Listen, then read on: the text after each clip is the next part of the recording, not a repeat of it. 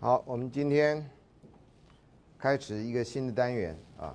那开始新的单元之前呢，因为上礼拜已经把你们的第一个作业给整登记了，所以就把你们作业念出来给你们听一下，你们所做的作业。有些人呢不好好听，然后听到同学转述又是错误的啊。像这次是希望你访问三个人，让他讲出三个故事，爱情故事，然后增加你的三个，总共十二个。呃，这堂课不知道会不会发现这样？上堂课在幽默社会学，只是把爱情故事转成笑话，结果有人就提供了十二个笑话，并没有分别三个不同的人跟自己的笑话啊，所以就闹了笑话这样啊。哎，好，然后呢，在开始之前呢，呃，最近不小心发现了一个笑话啊，或者脑筋急转弯。那个礼拜天、礼拜六有反核游行，对不对啊？那请问反核人士？在哪里抗议最好？永和最好在中正桥面对永和抗议，懂吗？啊，永和，因为它永和，永和，永和，懂吗？啊，你要阻碍交通，永和人会干掉你这样啊。好了，这个在别的地方很多人笑得很大声哈，你们这些很难讨好的人啊，好吧？还是太热了，大家的那个脑血液都没在脑部这样啊。好，这是呃第一个作业。他先写自己的，第一个，郭靖，你们大家都知道郭靖是谁啊？发现自己的师傅沉尸在桃花岛，师傅们认为师傅们是被岛主黄药师杀害，连带恨上自己的情人，黄药师之女黄蓉。黄蓉要想辩解，却遭拒绝，但是黄蓉仍然自己解开此件凶案，为郭靖报了杀师之仇。这故事在讲什么？报仇吗？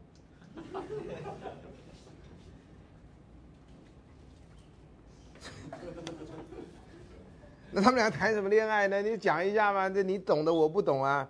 我看起来就是啊，这一个命案要破，这样子看起来 CSI 金庸这样的啊。啊，第二，多情剑客无情剑。同学，你你的路数我已经慢慢知道了啊。你都在老师完全不懂的这一块啊，谢谢你。多情剑客无情剑，李寻欢。为了结义兄弟的情谊，决定自我放逐，啊！你如果看武侠小说，你的爱情绝对不会很好。我坦白告诉你啊，希望你看武侠小说当成看武侠小说。你要谈爱情故事，找榜样，不要在这里面找，这里面人都非常非常扭曲变态啊！决定自我放逐，为什么自我放逐呢？他那么厉害，对不对？就拿着小飞刀就把对方给干掉了吗？不就他的了吗？如果要的话，切啊！让大哥龙啸云娶自己的青梅竹马表妹林诗音。同学，你的“曲”字打错了，下面有个“女”字啊，呃，这个很容易错误啊，要不然就是微软注音背叛了你。好，要娶他的表妹林诗音，并在两人婚后远走关外。为什么婚后远走关外呢？这我都有，我都不太懂这些故事啊。然而林诗音依旧心系李寻欢，啊。终日郁郁寡欢，那你嫁给他干什么呢？啊，龙啸云为挽回林诗音的心，对那个队伍的队不应该写错了啊，对李寻欢起了杀意，这不又是另外一个复仇的故事吗？啊，你就不能想象你喜欢的人不喜欢你，你就你就只有回家哭啊？武侠小说男人都不哭的吗？你一哭就没有武侠小说了，就变爱情小说了。啊，不然的话，你就把对你喜欢的人、喜欢的人、你喜欢的人所喜欢的人把他干掉，你就觉得你得到这个人的爱吗？你不觉得变态到不行吗？盖有盖世的武功，那么低的 EQ，那这种人活着干什么呢？啊，盖世武功还不如去盖去卖猪排盖饭，啊，至少那个盖子还比较有益人类。第三啊，终于逃脱了。陆游与唐婉啊，本是青梅竹马。你现在知道为什么青梅竹马很难成功吗？啊，所以青梅竹马故事非常少，不然的话，你早就跟你小学同学毕业的时候就结婚了，懂吧？你还跟他六年呢，通常啊，六年也不是，这不是时间长短的问题啊。陆游跟唐婉本是青梅竹马，本来已经结为夫妻，你的本来非常多啊。第一段已经本来，第二段还本来，然而却因为陆游母亲，这陆游两个字就变成路由器的陆游了啊！我差一点说啊，什么时候路由器在这里出现？陆游母亲的一己之见，使得两人不得不分手，各自嫁娶。啊，你可以不理你妈呀，她是你妈的，你不跟她结婚，你说妈，啊，我听我不听你的，我得那个，你听你妈的，那你就你妈的听起来像骂人，你知道吗？这你母亲的啊，要更正一下。好多年后，两人再度重逢，两人的相思之情丝毫未减。陆游就写了一阙《钗头凤》，后来还编成歌曲啊。唐婉看到以后也写了一阙《钗头凤》回应，这叫 Facebook 朋友这样啊，按一个赞，然后回应你。后来唐婉因为过度相思过度而亡，那陆游相思没过度吗？我死了你怎么不死啊？这就是弱者的爱情啊，在他们之前好久，早就有人私奔了，早就有人私奔了，啊。不会私奔，然后最后就是靠这个，然后每天这样子啊哀怨那样子哈，whining 叫做，哎呀不没办法，因为我妈反对呀，哎我没办法，我相思啊，然后我死了，然后这变成是爱情的伟大的故事，pathetic，可怜呐，啊，理由好，这同学的理由啊，我先讲我的啊，因为老师上课嘛，老师总要纠正你们一些概念，头两个都是武侠小说中的故事，对。喜欢黄蓉和郭靖是觉得黄蓉十分了解以及爱郭靖，那反过来呢？郭靖了不了解黄蓉呢？爱不爱黄蓉呢？一个人喜欢另外一个人，这个事情我们都有过啊。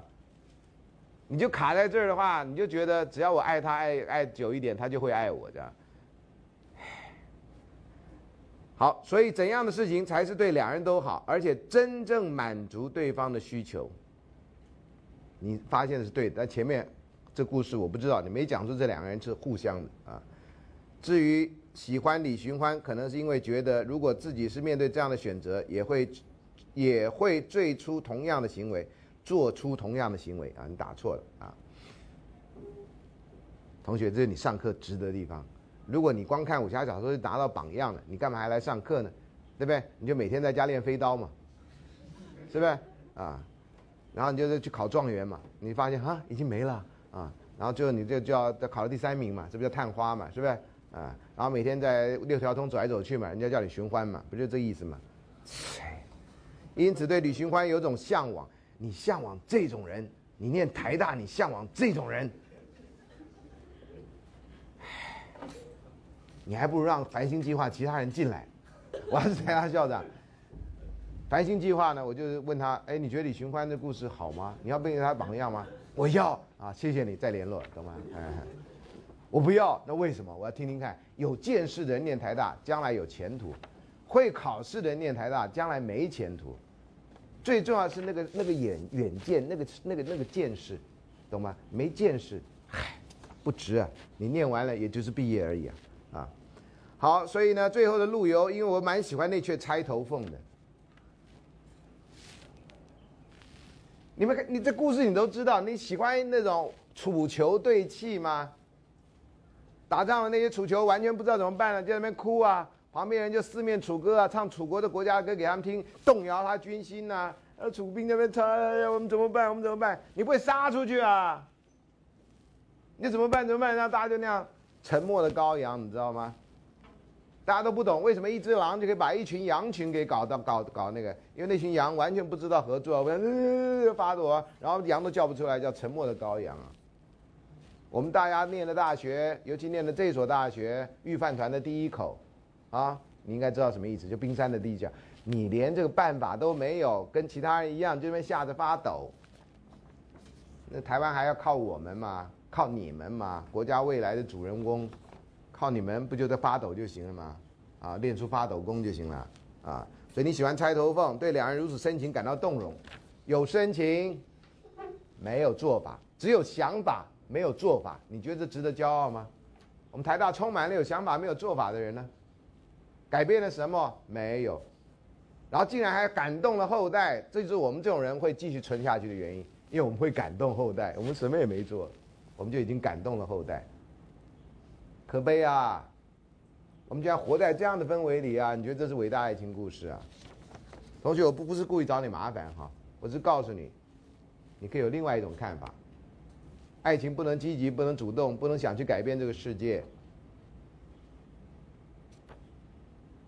以前有一首英文歌，You and Me against the world，为了爱，我可以对抗这个世界，让这世界变得更好。如果为了爱，我们只能这边，哎呀，没办法呀，都是外在的环境的那个逼迫，实在是爱你的啊，我有什么办法？我妈不喜欢你啊，啊，谁叫你长那么高啊？啊，谁叫你是我学姐啊？谁叫你什么？然后大家就这样的啊，谁叫你要五百万啊？我必须读的把你给昏倒，然后再把你杀了，然后去领你的钱呐。第二个朋友说的啊，哎，同学，老师不是恨你哈，老师只是觉得从这里面看出你们的意识形态，对爱情的意识形态，这个东西你认为美，我要纠正你，我是你老师啊，你当然可以不喜不鸟不鸟我，懂吗？你当然可以啊，你当然可以，这是你的自由啊。如果你愿意听一听不同的声音，这就是不同声音，因为你讲我讲爱情故事，有些是历史，你就很远；那讲你喜欢的，至少比你近了一点啊。你将来就不用问我，老师为什么你不喜欢我的故事？呃，孙老师是个非常难讨好的人，我不喜欢几乎所有的故事，我喜欢努力、主动、不服输的爱情故事，啊，好，朋友一，啊，小说《台大爱情故事》有这个小说啊，男主角的室友花心成性，一开始基于同乡情谊。每当每当室友劈腿被发现，他总会安慰室友的女友。同学，你的错字跟我一样多啊！室友的女友就室友去花心，你去安慰他女朋友。等下我有没有听错？然后你喜欢这样的故事，这不叫趁虚而入吗？趁火打劫吗？阿贝，你现在不爱照？我靠，把几遍他照。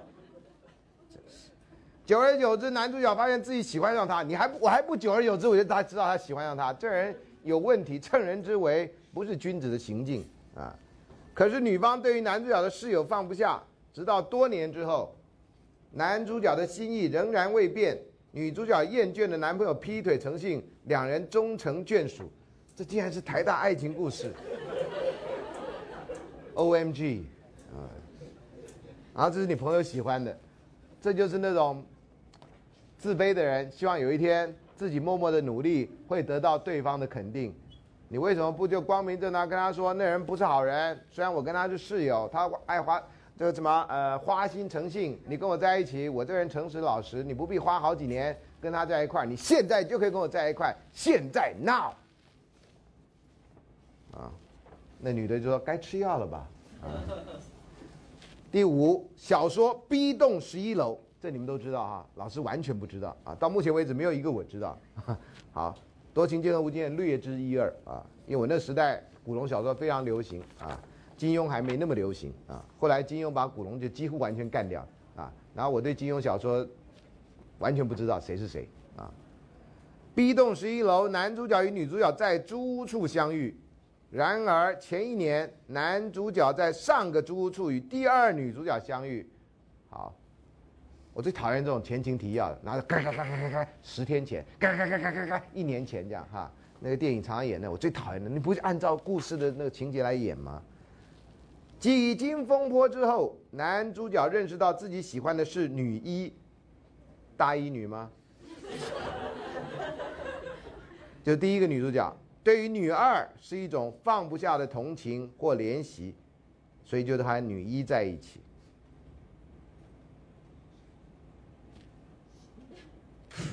啊，no comment，啊，NC，啊，动画第三个跳跃吧时空少女，也都知道，啊，叙述女主角的一个同学其实是从未来，你们这个版的那种《甄嬛传》不是那叫什么《步步惊心》对，其实从未来经由时空跳跃来到现代，希望他脑袋没坏掉啊。我相信从未来来的人一定不会是这样啊，从过去来的人会，未来的应该不会。女主角女主角经历一些事情之后，终于确认自己喜欢这个男孩，他阿宙嘞，对，这算一算，他从未来来，因为他阿宙嘛，啊，喜欢自己的阿宙这样啊，终于确认自己喜欢阿宙，但是阿宙已经要回去未来。等一下，等一下，谁从哦，男的是未跳过来的，啊，他阿宙不，那谁是？等等。到底男的是跳来还是女的跳来？我先搞清楚。这也是男的跳过来。你们也不知道，他写的叙述女主角其实从未来跳过来，对啊，但是男孩子已经要回去未来，所以两个人其实都跳过来的。对不对？理论上对他叫他写是这样的嘛，可是男的已经要回去未来了，time 已经到，time is up，时间已经上来了啊。最后两人在离别之际，他们为了未来是不是同一个未来？搞不好不是阿宙，是阿贝，啊，反正也是一样。万一不是同一个未来，或者他的孙子 林昭孙啊，在最后两人在离别之际，相互诉说情感。临走前，男孩子留下一句：“我在未来等你”，便消失了。理由，朋友说，因为这几个故事都有好的结局啊，最后一个不就消失了吗？啊，因为未来会见面。OK，好，啊，前面两个看起来是好结局。最后总是有有有情人终成眷属，其中他最喜欢是跳跃吧时空少女，那就在未来见面那个，除了是圆满结局之外啊，你这样写不是圆满结局啊啊！如果你今天交了一个朋友，他说呃等你三十岁的时候我再来见你，拜拜，噗，这是圆满结局吗？啊，结尾两个人互相将心中的爱意大声说出来，一定要在结尾的时候说吗？他觉得是清初的爱情最好的表现方法。什么叫清初啊？我知道大大大大清仓的时候都是清啊。好，所以大声说出来，为什么要在最后呢？哎呦，二朋友二，哦呦，这个老师知道《悲惨世界》啊，这老师知道中的科赛特与马留斯一见钟情。那他女儿对吧？安海瑟薇的女儿那个嘛啊。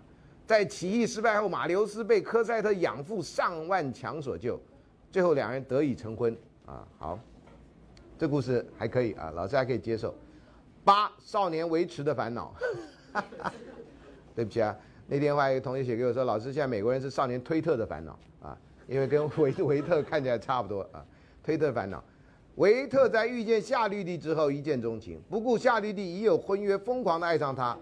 最后，夏绿蒂与他的未婚夫结婚，而维特自杀。这个美在哪？美在维特自杀了吗？所以把情敌给干掉，情敌自己觉得羞惭就干掉了吗？你是站站站在哪里啊你？啊，好吧。第二件，虽然故事我知道，但是这个这个实在是太扯了。第九，动画秒速五公分。没错啊，秒速五公分，五公分不是长度单位。哦，好。男主角与国小同班女同学，两人在国中就读不同学校，相互通信保持联络，并渐渐萌生爱苗。然而，男主角却因为家里要搬家，必须要与女孩分离。搬家之后，两人没有继续再联络。然而，你的“然而”真多。男主角无法忘怀对女孩的情谊，心中完全被女孩占据，啊，不好好念书嘛，啊。没办法再注意其他女生，眼睛瞎了啊！甚至谈恋爱之后也无法全心全意，结束了啊？你是没写完还是怎样？理由，因为主要是因为一见钟情的那瞬间，以及那段感情的深厚，悲惨世界以及少年维特的烦恼，都是男主角一见钟情之后爱的轰轰烈烈，你都不想他女主角干嘛？维特一个人热。夏绿蒂根本就没对他太怎么样，就是一个姐姐的心态，啊，如果有一个你不爱的人一直爱你，某种程度那也是很大的烦恼，啊，你只想跟他作为一个好朋友的关系，他没办法，啊，这真的是很大的烦恼。我希望你没有这种感觉，啊，不要有这种经验。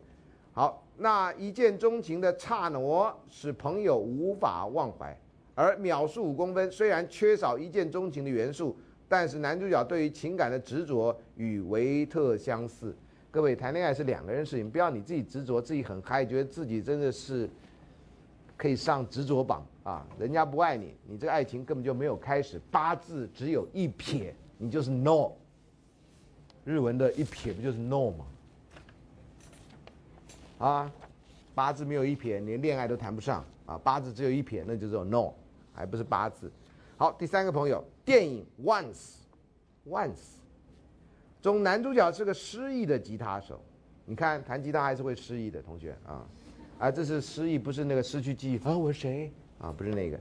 女主角是一个从捷克与丈夫一同到爱尔兰谋生的外籍歌手。啊，有丈夫啊？两人因为音乐的理念相同而惺惺相惜。我以前念到惺惺相惜，我都觉得那跟动物园有关系啊，就一只猩猩替另外一只猩猩抓跳蚤，我觉得那叫惺惺相惜啊。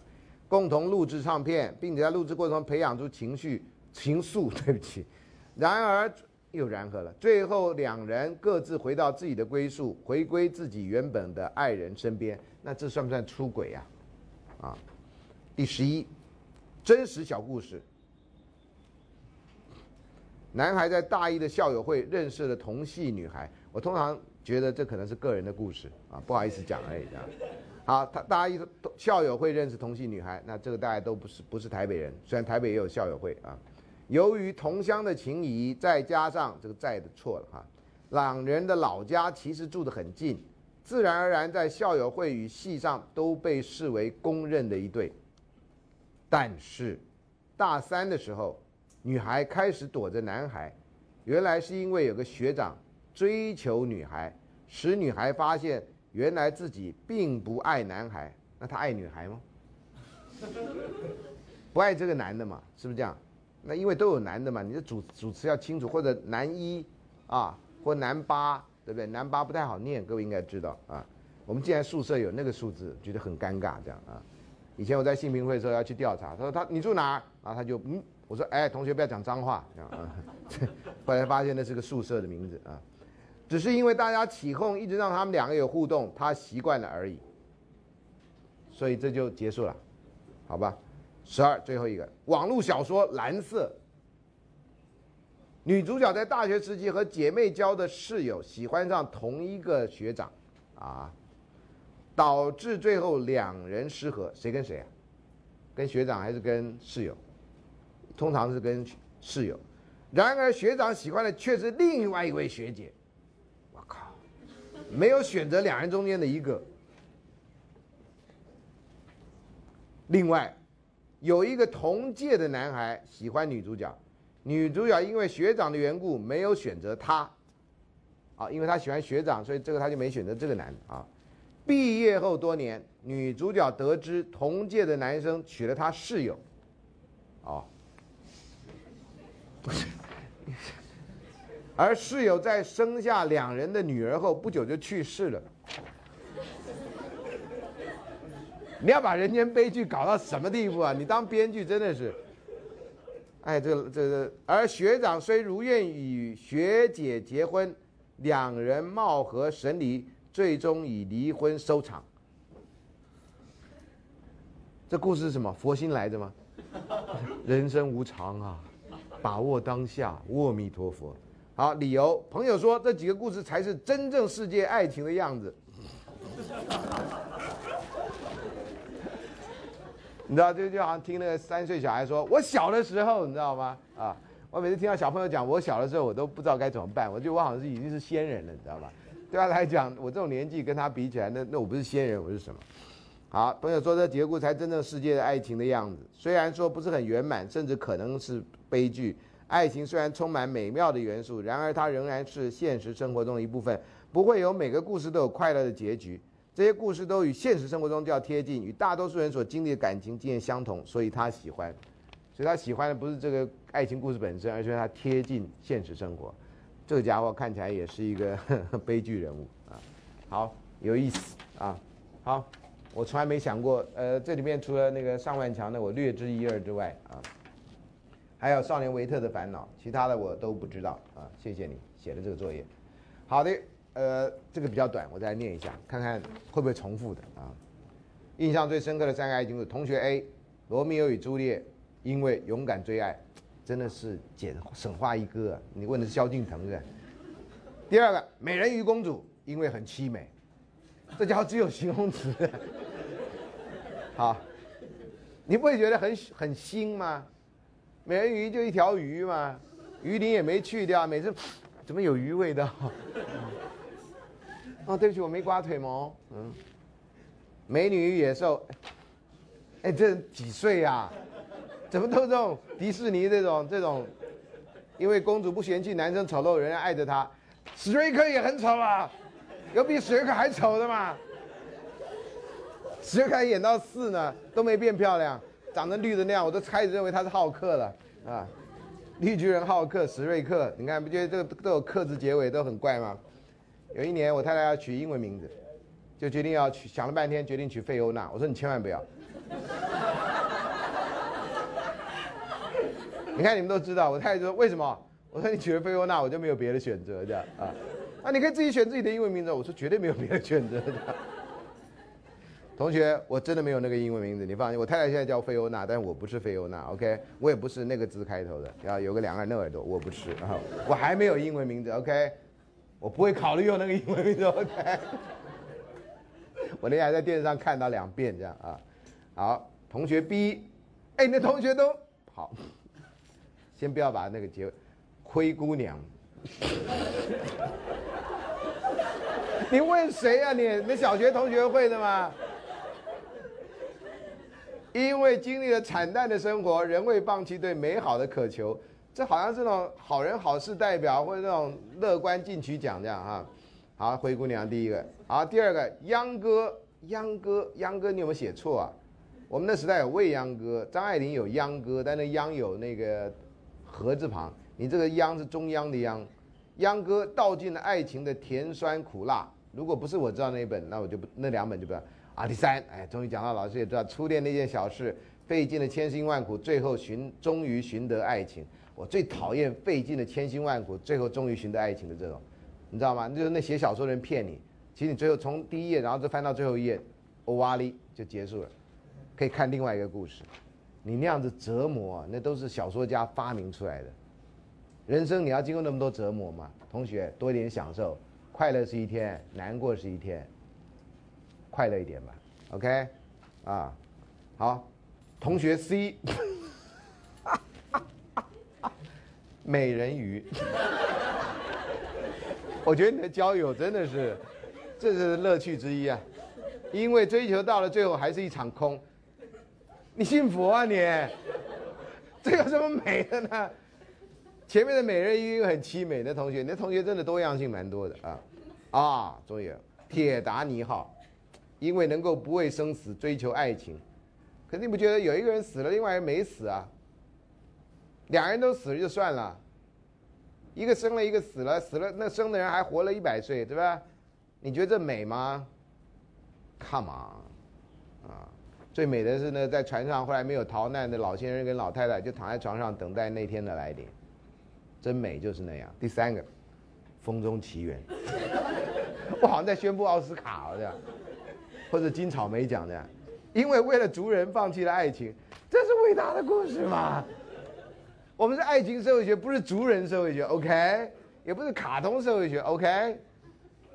好，最后我啊，同学，爱在暹罗，哦，这我没看过，因为最后虽然因为社会的因素没有承认他们的恋情，但却因而更显得真挚。哎呦，这写的不错。花木兰，你一定要有这种的，好吧？我真的真的是开我眼界啊！因为木兰为了孝顺父亲而甘愿背负上战场的苦难，募兵制嘛，你干嘛一定去呢？不是吗？最后也因此赢得了所喜欢人的青眼，同学青睐。OK，如果是青光眼，赶快看医生吃药，会瞎掉的。青眼。你是什么鬼片看多了呀，忽然间冒青光了吗？哎呦，好，霍尔的移动城堡，同学你已经九一二三四五六七七个七六十二个故事里面有超过一半是这个动画，OK，霍尔的因为。苏菲不在意霍尔的任何异于常人的地方，仍死心塌地的爱他。那是一个爱情故事吗？是啊。然后认为霍尔移动城堡是个爱情故事，请举手。不要害怕。嗯，好，还真的有人认为是爱情故事，好放下。嗯，我认为是个奇幻的故事。啊，好，那这个同学跟你们想法是一样啊。不要因为自己是少数派就觉得很难过，没关系啊。相信自己喜欢的东西啊。老师只是一个意见。好了。那我们来上课，这样啊，这就是你们写作业我的乐趣，懂吗？这种乐趣绝对在改一般报告是改不到。你看，然后我跟你们分享我的乐趣，这样，然后我们还可以杀掉一点时间，然后也可以让电视机前面人不电视机就是看录影的人知道我们台大人的水准就是这样而已，没考上不要太难过。啊，你看讲错话了吧？一定有个台大之神在那边看着，这样没关系啊，遇水则发呀，啊，这是你们的作业，尴尬尴尬尴尬，没关系没关系，哎，谢谢，好了，我们就回到柏拉图啊。这礼拜要讲的是柏拉图的响宴，或者呢，台湾的翻译呢叫呃叫翻译叫响宴。台湾的翻译不是台湾的翻译，台湾翻译是根据日译本来的，因为这翻译者原来可能是受日本时代教育啊，所以台湾的唯一的译本，很早的译本啊，就就翻译成响宴。呃，我后来找到那个原来的日译本哈，呃，日文的译本呢是岩坡文库的，那它翻成响宴，所以就沿用日文的，因为那日文是个汉字，那个汉字也不错。响宴就是晚上吃完饭。啊，或者一顿很好美好的呃晚宴啊，呃，那另外呢，中国大陆呢大概都翻成啊，曾经有不同的翻译，但现在大概都定名叫会饮，大家一起饮就喝酒，宴是吃饭啊，跟喝酒，那饮就是喝酒啊。那你看故事的内容，其实跟喝酒的关系，或者其实闲聊啊，闲聊啊，中国大陆叫什么侃大山，所以我找到一个本子，其实还不错，但是因为他说，那我们就来侃一下吧。我就有点血腥啊，用念的话啊，所以我就没有用那个译本来当成那个。那柏拉图这个名字啊，很特别，因为在原来希腊文如果完全把它罗马字化以后，应该叫 Platon，像法德文所做的那样。但是呢，英文呢不知道为什么那 n 就不见了，所以叫 Plato 啊。所以你假如是学德文的，他们都叫 Platon。那原来希腊文是有一个 n 的结尾，那个希腊文看起来像 v 那个字最后那个，那个大概转过来之后都变成 n。然后看起来像 W 那个字，其实转过来的时候都是 O 这样，然后那个拍就是 P 这样啊，少年 P 懂吗？啊，这个在这是转转换成罗马拼音的时候是这样做的。那柏拉图的生平有 Wikipedia 的资料哈，我看一下，总比目前你要去抄别的资料来讲还可以用。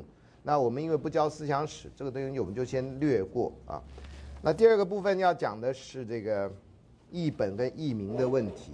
那呃，因为它原来的希腊文那个 sigma 就是现在转过来就变成 s 这样哈，那那是叫 symposium，symposium 呢就是现在研讨会也叫 symposium 啊，一群人根据一个主题来讨论都叫 symposium 啊，那这个现在英文有这样字啊，所以呃像呃老师们要参加这些学术研讨会，有的就是 symposium 啊，或者叫 conference 都有，那所以呢其实就是这样的意思啊，那呃。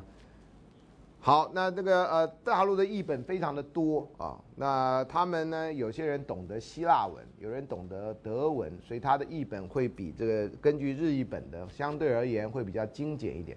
另外一个呢，这些译本有的比较是学术的译本，学术译本会把原来拉丁文版的那个编码编旁边的页码会做一些标注，方便你征引跟查对啊。因为不同的版本之间，你如果有那个编码，等一下我在下面我就告诉你是什么。那个是学术的用法，但是有些人为了通俗方便，就把那编码去掉啊，就把原来编码去掉啊。那呃，响宴那本中文译本呢，编码是去掉的啊。就像在柏拉图的书里面也呃，在其他的书里面也是一样，呃，有些人翻译翻译的不错，但是他因为为了通俗的缘故就没有用的编码，这在学术立场上，这个就不太适合这样使用。你一般人看书是没有问题的啊。好，那标题呢？啊，副标题啊，有一些副标题啊，呃，那这些副标题呢，呃，有这些说法，在七十一页你可以看一下啊。这本书很好看，而且很多老师可能也会指定你看啊，所以有些同学显然已经看过了啊。呃，是作为一个有现代知识的大学生，这大概是一本现代大学生必读的一本书啊。呃，如果大学生大学毕业得念完几本书，这一定是在其中。这西洋是这样，我觉得中文世界也应该是这个样子，啊。好，那请看到七十二页这里哈，有讲到这个，说柏拉图著作的编纂跟校订跟注释，西方的学术界有很长的历史，这里面的历史跟阿拉伯人有关系，阿拉伯人对历史的贡献常常因为后来基督宗教的胜利啊，被加以隐藏。啊，或者被加以这个歪曲啊，要是没有阿拉伯世界的文明，西方不可能有文艺复兴，啊，那阿拉伯世界原来你看现在的回教国家从中东啊，如果用西方观念，你如果不用西方观念，那一块大地是连起来的，回教世界是连起来，一直到印尼，啊，那边是通行无阻的，然后环绕着一个海，印度洋。你知道郑和下西洋，郑和是回教徒，我们历史课本都告诉你，郑和下西洋是为了寻找明惠帝的下落，想把他干掉，呃，这是一种解释，啊，你可以考虑一下，郑和假如是回教徒，印度洋周围国家都是回教国家，郑和下西洋可能还有别的用途，不然他下西洋七次八次干什么？开发观光吗？展现中国庞大的航海武力武武力吗？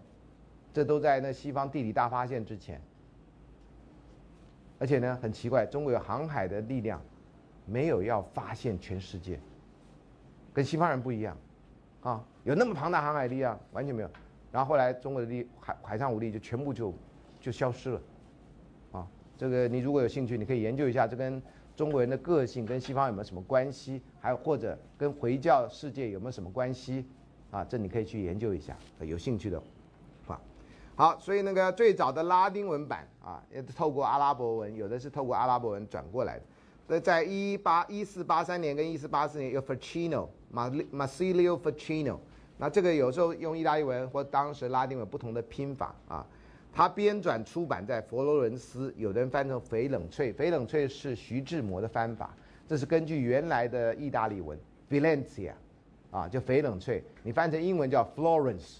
f i l e n c i a 跟佛罗伦斯就 Florence 就差很远。啊，所以这个呃徐志摩的诗呃小散文里面有翡冷翠。啊，佛罗伦斯，然后在一九一四九一年在威尼斯重印。啊，最早的希腊文版本啊是这个人在一五一三年在威尼斯出版。啊，一五七八年呢由这个人在巴黎出版的希腊文版。啊，然后附有这个 Serranus 的拉丁文译文最后三卷，然后这个叫做 Stephanos 的人啊斯特方的人。就把它编定分卷页码跟分栏，啊，就把它变成 A B C D E，后来为各国广为使用，就告诉你这是学术界的通俗，就一般的用法啊，是这样的根源啊。我以前知道，但不知道的根源在哪里。那天终于念书的时候有念到这样啊。好，那接下来写作年代啊，写作年代呢，会影片大概写在公元前三百八十年左右啊。我们的讲义的安排大概就是根据。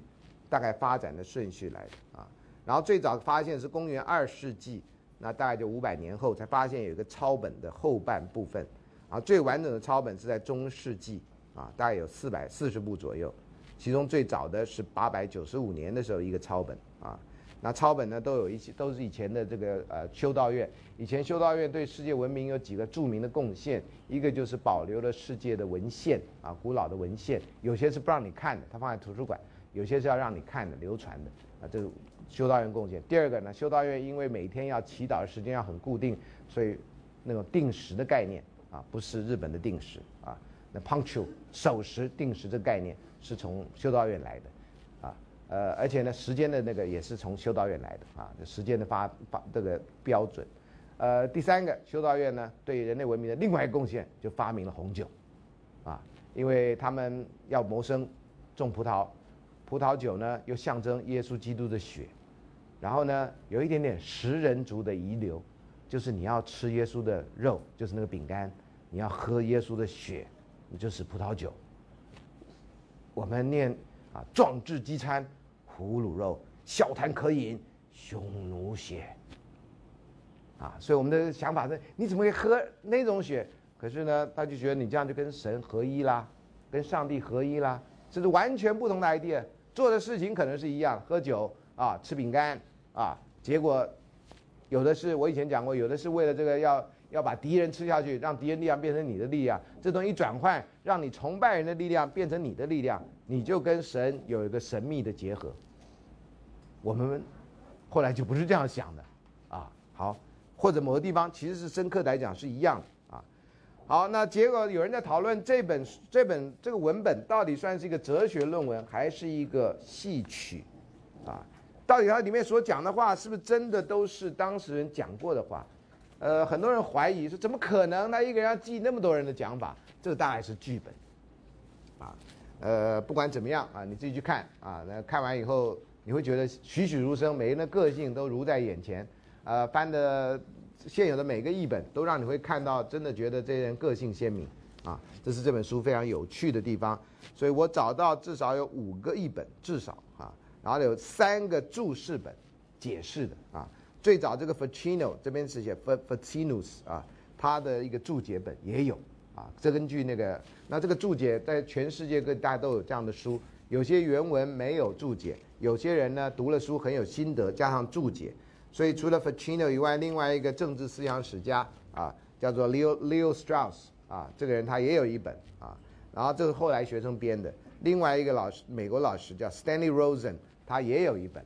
啊，就是解释这个会都很长，都比原文长非常的多。我花了一个多礼拜，Leo Strauss 还没完全看完，啊，呃，不是不是很不是每个礼拜都在看，而是有空时间就看啊，都没看完啊，所以是这样。接下来主要译名的对照表是告诉你这个翻译的名词，只有苏格拉底是所有人翻译是一样，其他的啊，那个每个人的翻译都略有不同。啊，所以你看不同的本子，你不要太紧张啊，反正就是讲这些人啊，你可以往往前面的一第二栏来看。好，这故事呢很简单，啊，这故事呢一开始呢，这故事不是当时有一个第三人称或者一个全知观点的写的，没有，他说这个是呢有一个人在路上碰到另外一个人，然后那个人呢听了另外一个去参加另外一个他们宴会的人，然后这样转述的，转了几首了。听起来非常像某周刊，啊，都是传述的，都是传闻，但传闻的非常的清楚，这也是蛮奇特的。虽然在正文里面他有说啊，有些事情这个告诉我的人已经不太记清楚了，但是都无关红纸，啊，这整个故事的那还是非常非常非常的有趣。好，刚开始呢，这些人只是聚在一起喝酒，那还有人拉别人去啊，拉别人去吃饭，这到底是不是客气？历来不同的说法。有人觉得，哎呦，又没请你。我在路上碰到，比如说我在路上碰到一个人，他说，哎，你干嘛？呃，我回家。那你呢？啊，我要去谁请客？我要拉我去，那一起去吧。哎呦，是他请客，又不是你请客，那怎么一句？哎呀，没关系啊，我的朋友就是他的朋友嘛。然后你就去了，这样啊，打蛇随棍上啊。这经经济景气不好，能省一顿是一顿，你就去了。去了以后，你说主人能够叫你不进去吗？啊，你谁呀？呃，跟他一块儿的。哦，那他你的他的朋友就是我的朋友，这不就解决了吗？多一副碗筷嘛，对不对？啊，要不然你说你谁啊？他的朋友，他朋友只有怎样？我没请你，这什么态度嘛？完全不够大方，懂吗？啊，所以不管是，可是呢，有些人就有自知之明啊，不要做不速之客。不速之客不是来的很慢的人啊，呃，虽然很多人开会想迟到，我都觉得那应该叫不速之客啊，好歹给他一个得来速的奖牌啊，提醒他下次来快一点啊。呃，所以不速之客竟然不是那个意思啊！好了，那那个大家原来就那边吃饭，所以吃饭那段很快的就就就过去了，然后就讨论要不要喝酒啊，或者干什么，然后就这个人，这个是个医生 Eric s Marcus 就建议，那我们来讨论讨论这个 Eros 好了，这个神明呢啊，这个有的文在下面有的就翻成爱神啊，这爱神呢很少人去讨论他，很少人去赞颂他。我们与其花天酒地这边胡闹啊，言不及义，不如就来讨论一下爱神。所以这接接下来都是他们的那种名嘴各自表述的意思啊，希腊名嘴的各自表述。好，所以大家都同意了，晚上不喝酒了。因为这个你去看一些呃是背景的介绍，他们前一天因为中间有一个人的戏剧得了奖，好像是阿嘎统这个人啊，他戏剧得奖，所以呢他们前一天已经喝到不行了，所以今天再喝。那那就没没下文了，搞不好大家都醉死了啊！所以就决定不喝，不喝不是因为这些人很自制，而是这些人年纪都大了，然后胃肠胃都不太好啊，跟我前一阵子一样啊。好，所以呢不喝酒，如果要喝酒那就随便啊，但是这医生建议不要喝酒啊，所以古代都建议不喝酒。然后这二律克西马库啊，在这里翻译就是前面这个人，他好，那大家同意不喝啊？那对我们有益再喝。喝多少酒对人类是有益的？这个一直有一个不精确的说法，说哎呀，喝酒少量是有益的。那少量是多少量？啊，这个一直是一个很不确定的概念。爱喝的人都说没关系的，我不会醉的啦，你放心了。啊，通常还要打一个嗝，才是表示他是会喝酒的人啊。好，接下来的这个看那个黑体字条，为什么所有赞颂神啊赞赞颂神的诗跟赞美歌都献给其他神灵？就是没有一个诗人愿意，这个“愿意”两个字错了哈，这我打的时候都对，然后后来一按那个 Enter 键以后，他就自己就自作主张了啊。创作一首歌来赞美如此古老、如此强大的爱神，这不是太离奇了吗？啊，就他们觉得当时有所不足啊。好，那这个接下来那个爱心的部分就是我的解释。我怕我在一边看的时候，就一边做了一些一些做一些说呃评论啊。呃，有些我想上课的时候讲，有些你自己看就可以看出来啊。好，哦，其中还有一个人他说啊，我们就把那个吹笛的那个女孩子给支开了这样。所以有人说这个是在性别上面，这个论颂爱神完全没有女性的意见。啊，这当时希腊男人的意见啊，那只有他后来又把另外一个女祭司迪欧提玛的名字再拉进来，那苏格拉底拉进来的啊。好，那接下来说啊，那时候还有人赞颂盐，连盐都有人写出一篇文章，没有人赞颂爱神。呃，中国古代啊，在哪一朝的时候有人赞颂钱啊，money 啊，有人赞颂钱，写了一篇有关钱的论文，呃，一篇文章啊，就像你们现在的某些推文一样啊，写得很好。呃，也没有人赞颂什么爱情啊，所以在中国找到类似东西真的很困难。好，接下来请看第七十五页啊。好不，那个苏格拉底就说了一句很夸大的话，他后来说，他后来当然有点反悔了啊。他说：“哎呀，我要宣布啊，你看这个会议体呃加重地方，爱情是我在这世界上懂得一件事情。”哦，看这段的时候觉得太荒谬了吧？啊，苏格拉底大家都知道，你念过一点有关西洋哲学史或什么他的故事，都说他这个人谦虚到或者 gay 先到。他说我在世界上唯一知道的事情就是我什么都不知道，来这套啊，那这个大概是谦虚了啊，要不然就是这句话别有所指啊啊，希望引出别的话来。这个什么事情都不知道，竟然是爱情在我世界上懂得的一件事啊！你看这个人啊，在在别的地方很怎么样，在这地方哎好像有点夸大，要不然就酒精的作用。要不然，其实他在有他的用意，这样用这种说法来逼出什么东西来，这样啊。好，那后来他也很聪明啊，他就排在压轴来讲。后来当然是在倒数第二个来讲啊。演讲如果你能选择啊，尤其在那个座谈的场合，有些人安排是以年纪大小来安排的啊。像我前礼上礼拜六去参加一个，呃上礼拜五参加一个新书发表会。呃，我就被安排在当事人之外的第一个讲啊。为什么第一个讲呢？因为孙老师你最年长，这样看起来比较操劳嘛，对不对？啊啊，那我就好吧，第一个讲就第一个讲啊。呃，五分钟，所以我得做榜样啊，我绝对不能讲超过五分钟啊。有的时候呢，有人就说孙老师你最后一个讲，我说为什么？会讲话人就这样讲，你讲完别人就很难接下去了。我说啊，我据点王吗？啊啊。他说不是啊，因为你讲完以后啊，大家都笑笑到后来，下面那个人，大家都就全部都进入休息状态，叫电脑休眠中，你知道吗？那自己就出来啊，那会对对方影响很大。这个我在几次演讲呢，反正对方安排都是人家安排，我就讲讲完以后，真的有人说，在孙老师之后要讲，真的压力很大啊，因为不可能像他讲的那么好，又不可能像他讲那么有好笑，这样，那我就勉励，我就勉为其难，然后讲完了，没有人知道他讲完了。连我都不知道，我还沉醉在我刚刚讲的那种很美妙的话里面，的啊，你看，嗯，啊，好，然后呢，这里他也说了哈，那接下来你看，他说这不是逐字稿哈，在七十五页中哦，刚刚有打钟下课嘛，对不对？那你看，这时候所有人都表示同意，要从斐德罗开始，这有时候不同的翻译啊。后来在另外一篇叫做斐德若篇，就同一个人啊，翻译的不同。但在我要继续往下说之前，必须说清楚，阿里斯托阿里斯托德姆。并不想逐字逐句重述当时各样的发言，我也不可能从他那里听来的发言一字不漏再说一遍，所以我只能按照我自己的判断复述那些发言的重要性，特别是那些值得记住的思想。所以这整个故事呢，其实是一个重构的一个故事啊，字句上不是，大致意思可能是。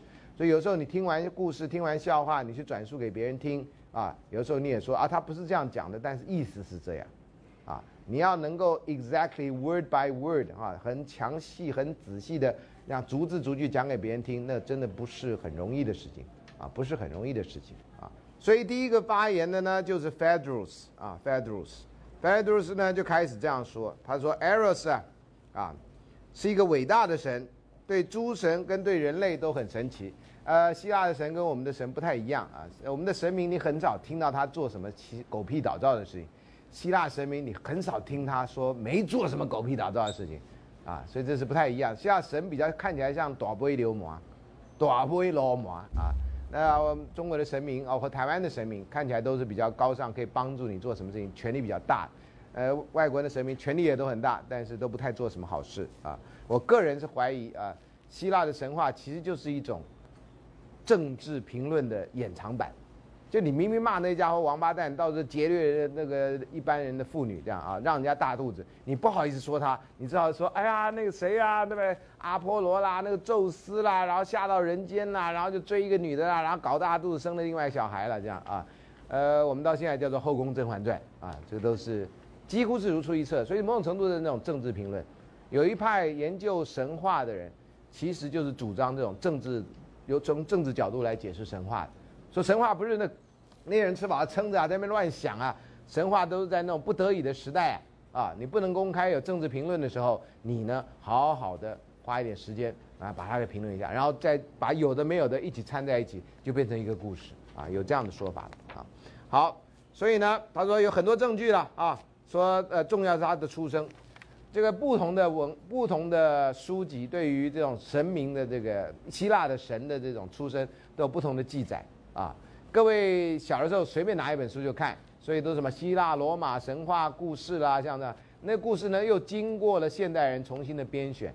如果你真的要去看希腊罗马神话的话，特别是希腊神话，那个你看赫西厄德的《神谱》那本书啊，这人叫 Hesiod 啊，英文是这样，英那个英文的书名叫 Theogony，这 Gony 呢就是起源的意思，通常中文翻成神谱。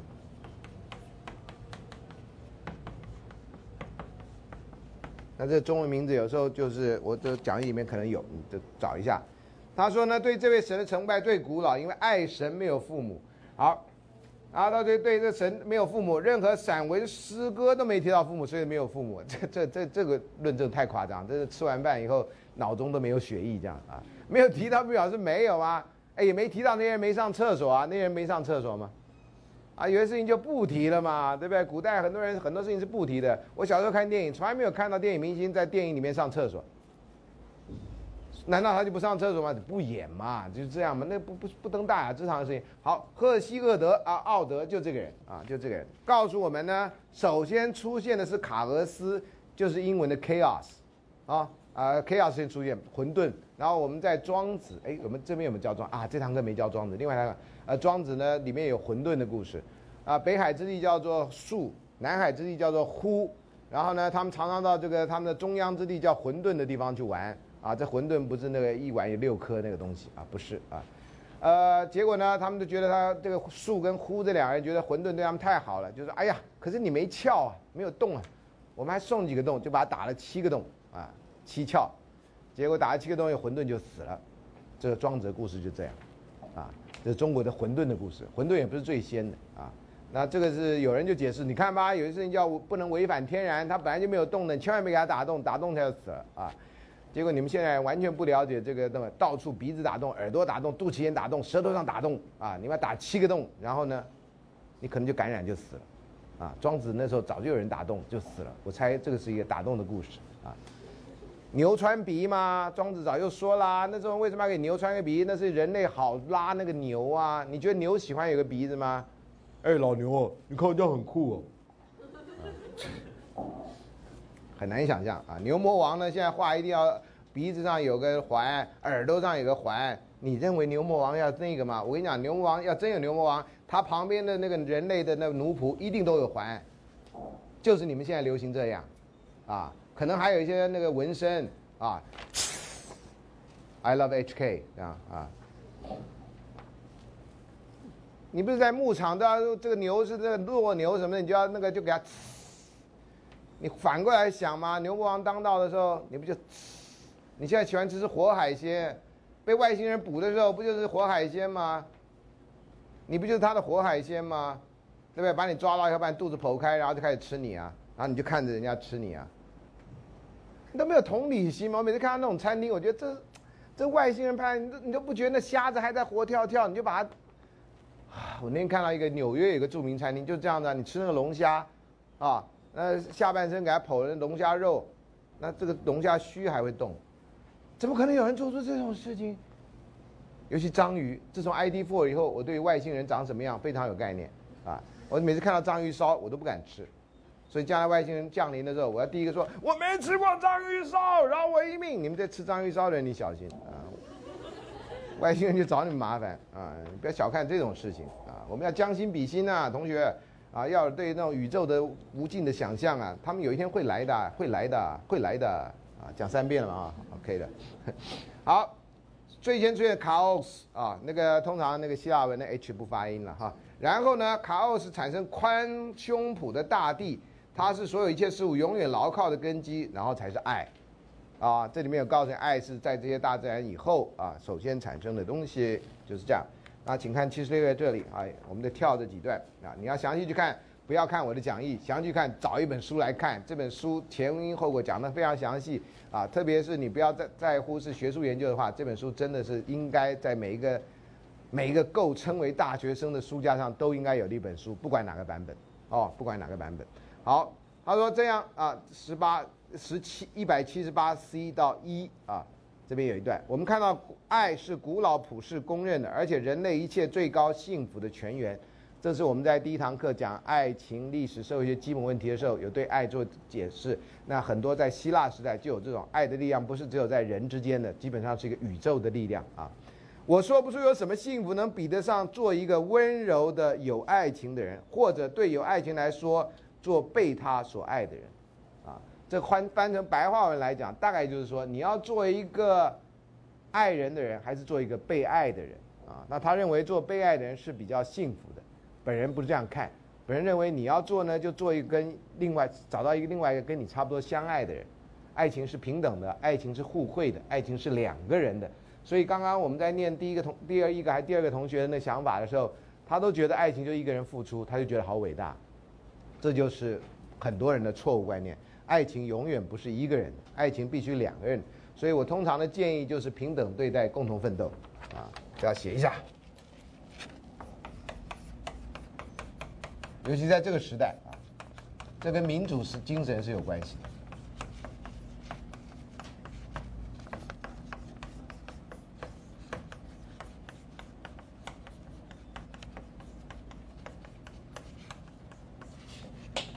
每次写到斗完，都想在里面再写一个多多什么样？冰冷、愤闹这样啊。好啊，所以啊，所以一个人要想过一种良好的生活，出身跟地位、财富都靠不住。这个想法跟我们现在几乎所有人的想法都不一样。他认为你毕业了一定要工作，二十二 K 好歹也是个工作。有些长辈会这样劝你，有些老师会告诉你，二十二 K 我们绝对不要妥协。啊，不要让这些资本家什么，有的老师会这样告诉你，有些长辈说，哎呦，有就先做吧，做了以后再说吧，啊，骑驴找马嘛，对不对？啊，就这两套不同的意见，看你怎么想。那这个呢，都跟爱情无关，甚至还有一些长辈认为，嗨呀，你都还没找到工作呢，你就要谈恋爱，谈恋爱会影响你功课啊，谈恋爱会影响你找事啊，啊，或者使出杀手锏，你没钱呐，谁爱你啊？这话说的真好。你有钱的话，咖啡店的店长会爱你，他会有一种非常奇特的方式爱你啊，爱你爱到不知道怎么办才好啊。所以老师不喝咖啡啊，发现真好啊，我将来绝对不是那样死的，我一定死在别的方式，但绝对不是那个样子，希望比那个样子好啊。好，接下来讲一句呃，没有人太多人注意，我觉得讲的很好的话，只有爱情像一座灯塔啊。我以前念都没注意到这句话啊，七十六页啊。这个上面这段的第四行，指明人生的航程，但这违反很多人的想法，认为爱情呢基本上是个引导你走错路的方向啊，人不需要爱情，人只要金钱啊。当然，这有时候跟不同的人的成长环境有关。如果你家里一直很困顿，爱情绝对不会是你的第一选项，啊，好好的赚大钱，这是你的第一选项。你到 Seven 可以买一本书，什么类似。如何在三十万三十岁以前赚到第一桶金啊？那个大概就是你要念的书。有书告诉你如何在三十岁以前谈到第一次恋爱。没有，大部分人认为三十岁以前谈不到第一次恋爱 OK 的。有钱就有恋爱，有钱就有女人来，有钱就有有房子就有什么有房。那你要的女人是什么女人？当你的钱没有了，当你房子没有了之后，那个女人还在不在？啊，那还有你把女人物化到这个地步，哈。现在有多少这种女人？啊，你自己要好好想一下。我相信这屋的女人里面，但没有几个是这样的女人啊。你没有想到，有些就是靠共同奋斗跟平等对待。你不要把女人看的，哎，她什么都不懂啦，她们女人就这样啦，MC 来了啦，啊，什么也想不清楚啦。你就用这种很传统的方式去想女人啊，在这个时代，你碰到钉子一定会比较多啊。到时候你就变钉子户，你什么都多，什么都没有，钉子特别多啊。你要什么几号的钉子啊？我都碰过啊。好，我该怎么描述爱呢？啊，他自己自言自语，然后爱是对邪恶的轻视，爱就是对善的尽力仿效。哇，这个我这次把讲在做讲义，为了这个录影课程，特别认真把这书再看了一遍。哇，收获比以前还多。无论是城邦还是公民，都不可能从事任何伟大或高尚的工作。所以，爱的力量在这里。啊，好，他说：“你看啊，如果一个人有了爱情，那么当他做了丢人的事，或者受旁人凌辱，在这个时候他会感到羞耻。但若是被父亲、朋友或其他人看见，那么他会感到比较容易忍受。所以，爱人的力量比父亲、比朋友或其他人来的大。”警方要攻破人家的心房，最好找他最亲爱的人，就攻破心房。如果攻不破，那表示那两人感情不怎么样。好，那这个接下来啊，如果他丢人是被爱他人发现，那他会羞得无地自容。有些人不是无地自容，有些人就满口的狡辩。我真的不是那样，我告诉你，我真的不是那样。你不要听人家的，你一定要相信我，你一定要相信我，这样哈。那这个东西最尴尬，因为连最你最爱的人或最爱你的人都不相信你的时候，这世界上大概不会有人相信你。通常最后一个人是你的妈妈，大概不会是你爸，但通常是你妈，因为你妈生你，跟你有特别的感情，啊。如果你爸妈离婚了，你慢慢就了解这个情况，啊，很多人跟爸爸没什么来往，啊。这个我非常讶异的发现这一点，因为以前的别另外爱情社会学课都会叫你回去访问爸妈怎么认识的，他们怎么认识，不是你跟他们怎么认识的啊？他们怎么认识？他们怎么结婚的？后来很多人还加上他们怎么离婚的，啊，我的作业没有，但是很多人自动加上这一段，因为呢，他说我跟我爸已经好久没联络，我跟我妈已经没联络，跟妈妈没联络的人相对而少很多，跟爸没有联络的人相对而言多很多，啊，男同学要警惕啊。啊，将来你就是个公蚁公蜂啊！啊，你撒完种以后，基本上就没你的事儿了，啊，你要这样嘛？好好想一下啊。好，那另外呢，啊，他也说这个爱情不只是在人跟人，不是只在爱人之间，在城邦之间由相爱人组成的。我就觉得这就跟墨子所讲的兼相爱，基本上是一样的意思。古代人呐，不管东方人西方人呐，想的问题大概都差不多，啊。答案呢，大概也都差不多啊，只是表达的方式略有不同。所以我希望在这个课程里面，让你知道，有的时候你很强烈的去讲东方人、西方人，有的时候你从根源来看，很多事情是一样的啊。所以你要在同跟异之间，有时候来回穿梭去寻找哪些转变的根源，跟文化有没有关系，跟个人有没有关系，跟社会有没有关系啊？这样你会对当今的社会有比较好的认识。这样，七十七页这里，我们转到最后这里啊，他的这个。说法啊，只有爱呢，能够使人为了挽救他人的性命而牺牲自己，啊，不但是男人，而且女人也一样啊。通常为爱人爱人牺牲生命，在战争的时候会出现，啊，在这个亲子关系，妈妈会进火场救人，这我已经讲过不止一次，这种东西经常见到，包括动物也是这样。爸爸会去火场救人的情况不是没有，但相对而言是很少的，啊。那男朋友会救女朋友，女朋友会救男朋友，这种事情也有发生，但相对人也很少的。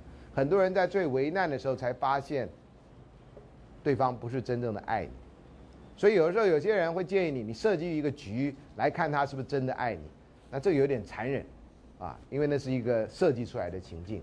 所以有些人呢比较 low 的人就设计一个情境，啊，好像你有男朋友或女朋友，让他看他会不会妒忌，他会妒忌就表示他爱你，他不会妒忌就表示他不爱你。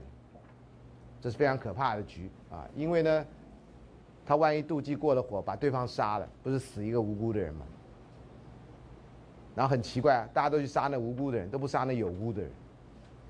有人死有余辜啊！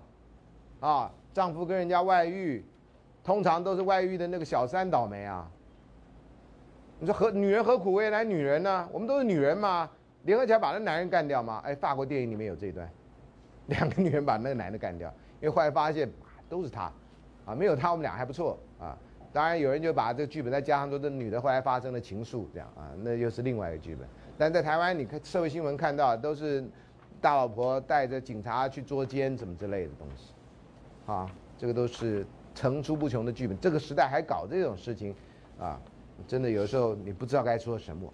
最后他的结论。啊，我论点就是爱是最古老的神，是诸神中最光荣的神。说爱是古老的、光荣的，是人类一切善行跟幸福的赐予者，无论对活人跟死人都一样。啊，对活人你比较了解，对死人什么意思呢？啊，对死人的意思呢，通常都不是死人自己了解的。如果一个人死了以后，大家都觉得哎呀死的好啊，这不是很尴尬吗？如果一个人死了以后，大家都叹息说怎么会他那么好一个人？啊，你就觉得你这一生某种程度值了，因为毕竟还有人觉得你是好人，值得活多活一点，啊，早该死了，不是尴尬到不行吗？懂吗？所以这个对于有人真，这就某种程度人家对你的爱是在这种方式表达，虽然你已经看不太到，啊，有时候老师对学生的爱你们也看不到啊，你的报告交来交成那样，老师最后打分数的时候，我要写成什么呢？我要写成 F 吗？写成 F 也可能是对你的爱呀，让你提醒一下，好好的这个反省一下，你不要以为这个学分就拿到了。那有时候呢，你可能已经五年了，你要毕业了，你已经有事情了，你怎么样怎么样？老师，我啦啦啦啦，那老师 F 可能就写成 B 啊，啊，反正都可以改的，这几个字长得很像啊，啊，B 也可能改成 D 呀，D 也可能改成 B 呀，啊，或者老师，你只要让我过关，我不求高分了，那就低减呗，啊。我们老师啊，有时候同学不求的时候很好，同学一求，我们就会进入两难这样。你到底怎么样才算爱他？我们也可以没有爱啊，同学，我在第一堂课我就已经宣布了，这件事情全班都知道的，你自己那个你该自己负起责任来。你觉得有爱还是没爱？你自己判断啊。所以不要在一开学的时候就开始计计划后面他的事情。好，这个讲完以后呢？转述故事人说啊，后来他就告诉我，他就不太记得了。别人都讲一些话，不过大家不太重要，所以就不太记得。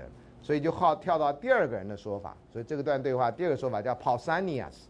Pausanias 就认为啊，这跟现在做研究一样，你做研究第一件事情说明现象，第二件事情做分类。啊，所有的科学的开始大概分类，你把那个你要研究对象做一个分类。啊，接下来就是发发现因果关系，看有没有啊，或者是一个相关关系。接下来结论大概是这样。所以他就把它做了分类啊，前面人已经讲成这样，你还能讲什么？你只能讲他没讲啊。他说呢，如果没有爱，就不会有阿佛洛戴特这样的 Aphrodite 啊这样的女神。哎，那爱神跟爱情女神什么关系？这没有人讨论，这不是重复工作吗？爱神是男的还是女的？那阿弗洛戴特是女的，那爱神呢？超越性别的吗？还是怎么？没讲啊。如果只有一位女神叫这个名字，我们也可以假定只有一种爱。但事实上有两位这样的女神，哎，为什么爱情都是女神不是男神呢？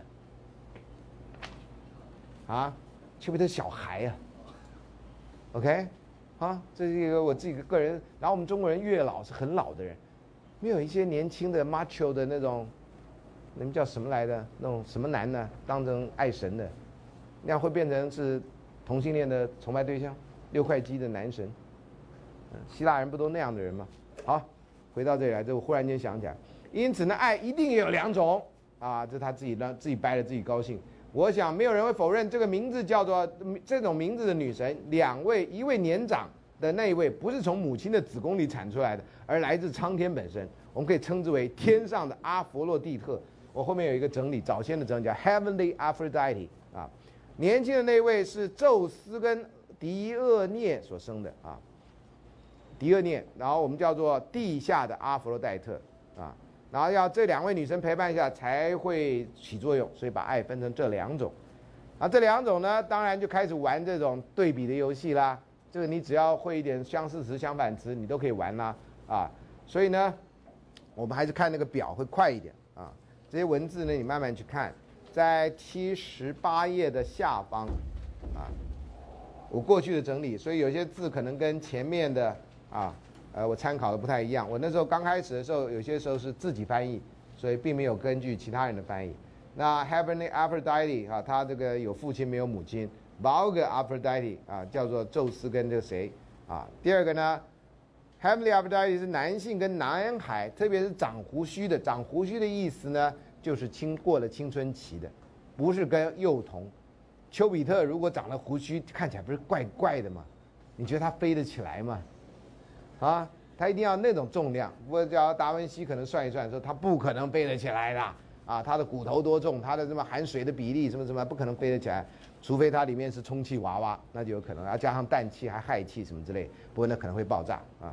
好，那 vulgar 呢是男人跟女人之间，所以在 Pausanias 的看法里面，男人跟女人之间爱情不是什么太高尚的东西，vulgar 世俗的通俗的，啊，不是什么高尚的。然后男人跟男孩之间那更糟糕，所以男人跟男孩跟男人跟青春期的男人是不一样的。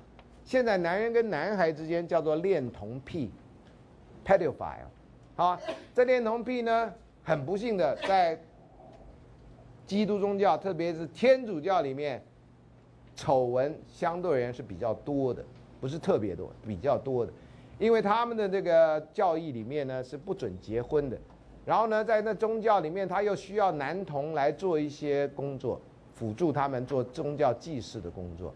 还包括合唱团啦，包括什么之类的，啊，那这些男的教士就跟这个男童之间有比较多的接触。那我们大部分人认为，你只要不是青春期，那些小孩都是小孩，小孩的身体某种程度不是他可以自主的，所以你可以看他换衣服啦，啊，你在那个公开场合啊，我们现在人不能乱脱乱穿的，那那个小孩你就可以脱啊穿啊，小便啊，你都觉得小孩嘛，丘比特，OK。啊，Heavenly Aphrodite 是灵魂的爱，这种爱是很高尚的，所以男孩子跟男人之间啊，也不是那种肉体上的那种哈，绝对不到 X 级，R 级顶多啊。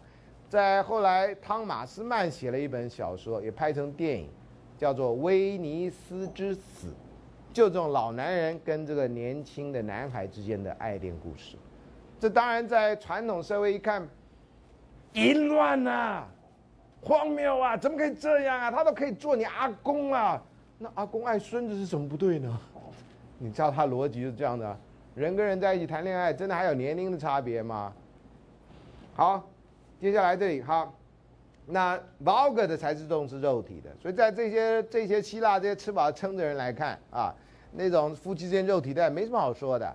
苏格拉底也不太常提他跟他太太的事情，跟他太太跟他生了两个孩子啊。所以苏格拉底的太太呢是著名的这种非常凶悍的女人啊，叫 Zantipe 啊，有的叫要念成 Xantippe，说克山提爬。呃，最我在年轻的时候就就有老师告诉我，我也在威尔杜兰的《西洋哲学史话》的这本书看到这一段，说苏格拉底有一天要出门，被他太太痛骂一顿啊啊！你一天到晚出门，你都不顾家里什么什么之类的哈，这话是我加上去，结果苏格拉底还没走到门口，就从楼上泼出一盆水来，这样。苏格拉底就非常幽默的说：“哎呀，雷声之后必有大雨。”他在啊，以后就泼他水的啊。我在年轻的时候觉得哇，酷到不行这样啊，呃，完全没有学到说丈夫应该多听听太太。你让太太那么生气干什么？你知道吗？每个人学到都不一样啊。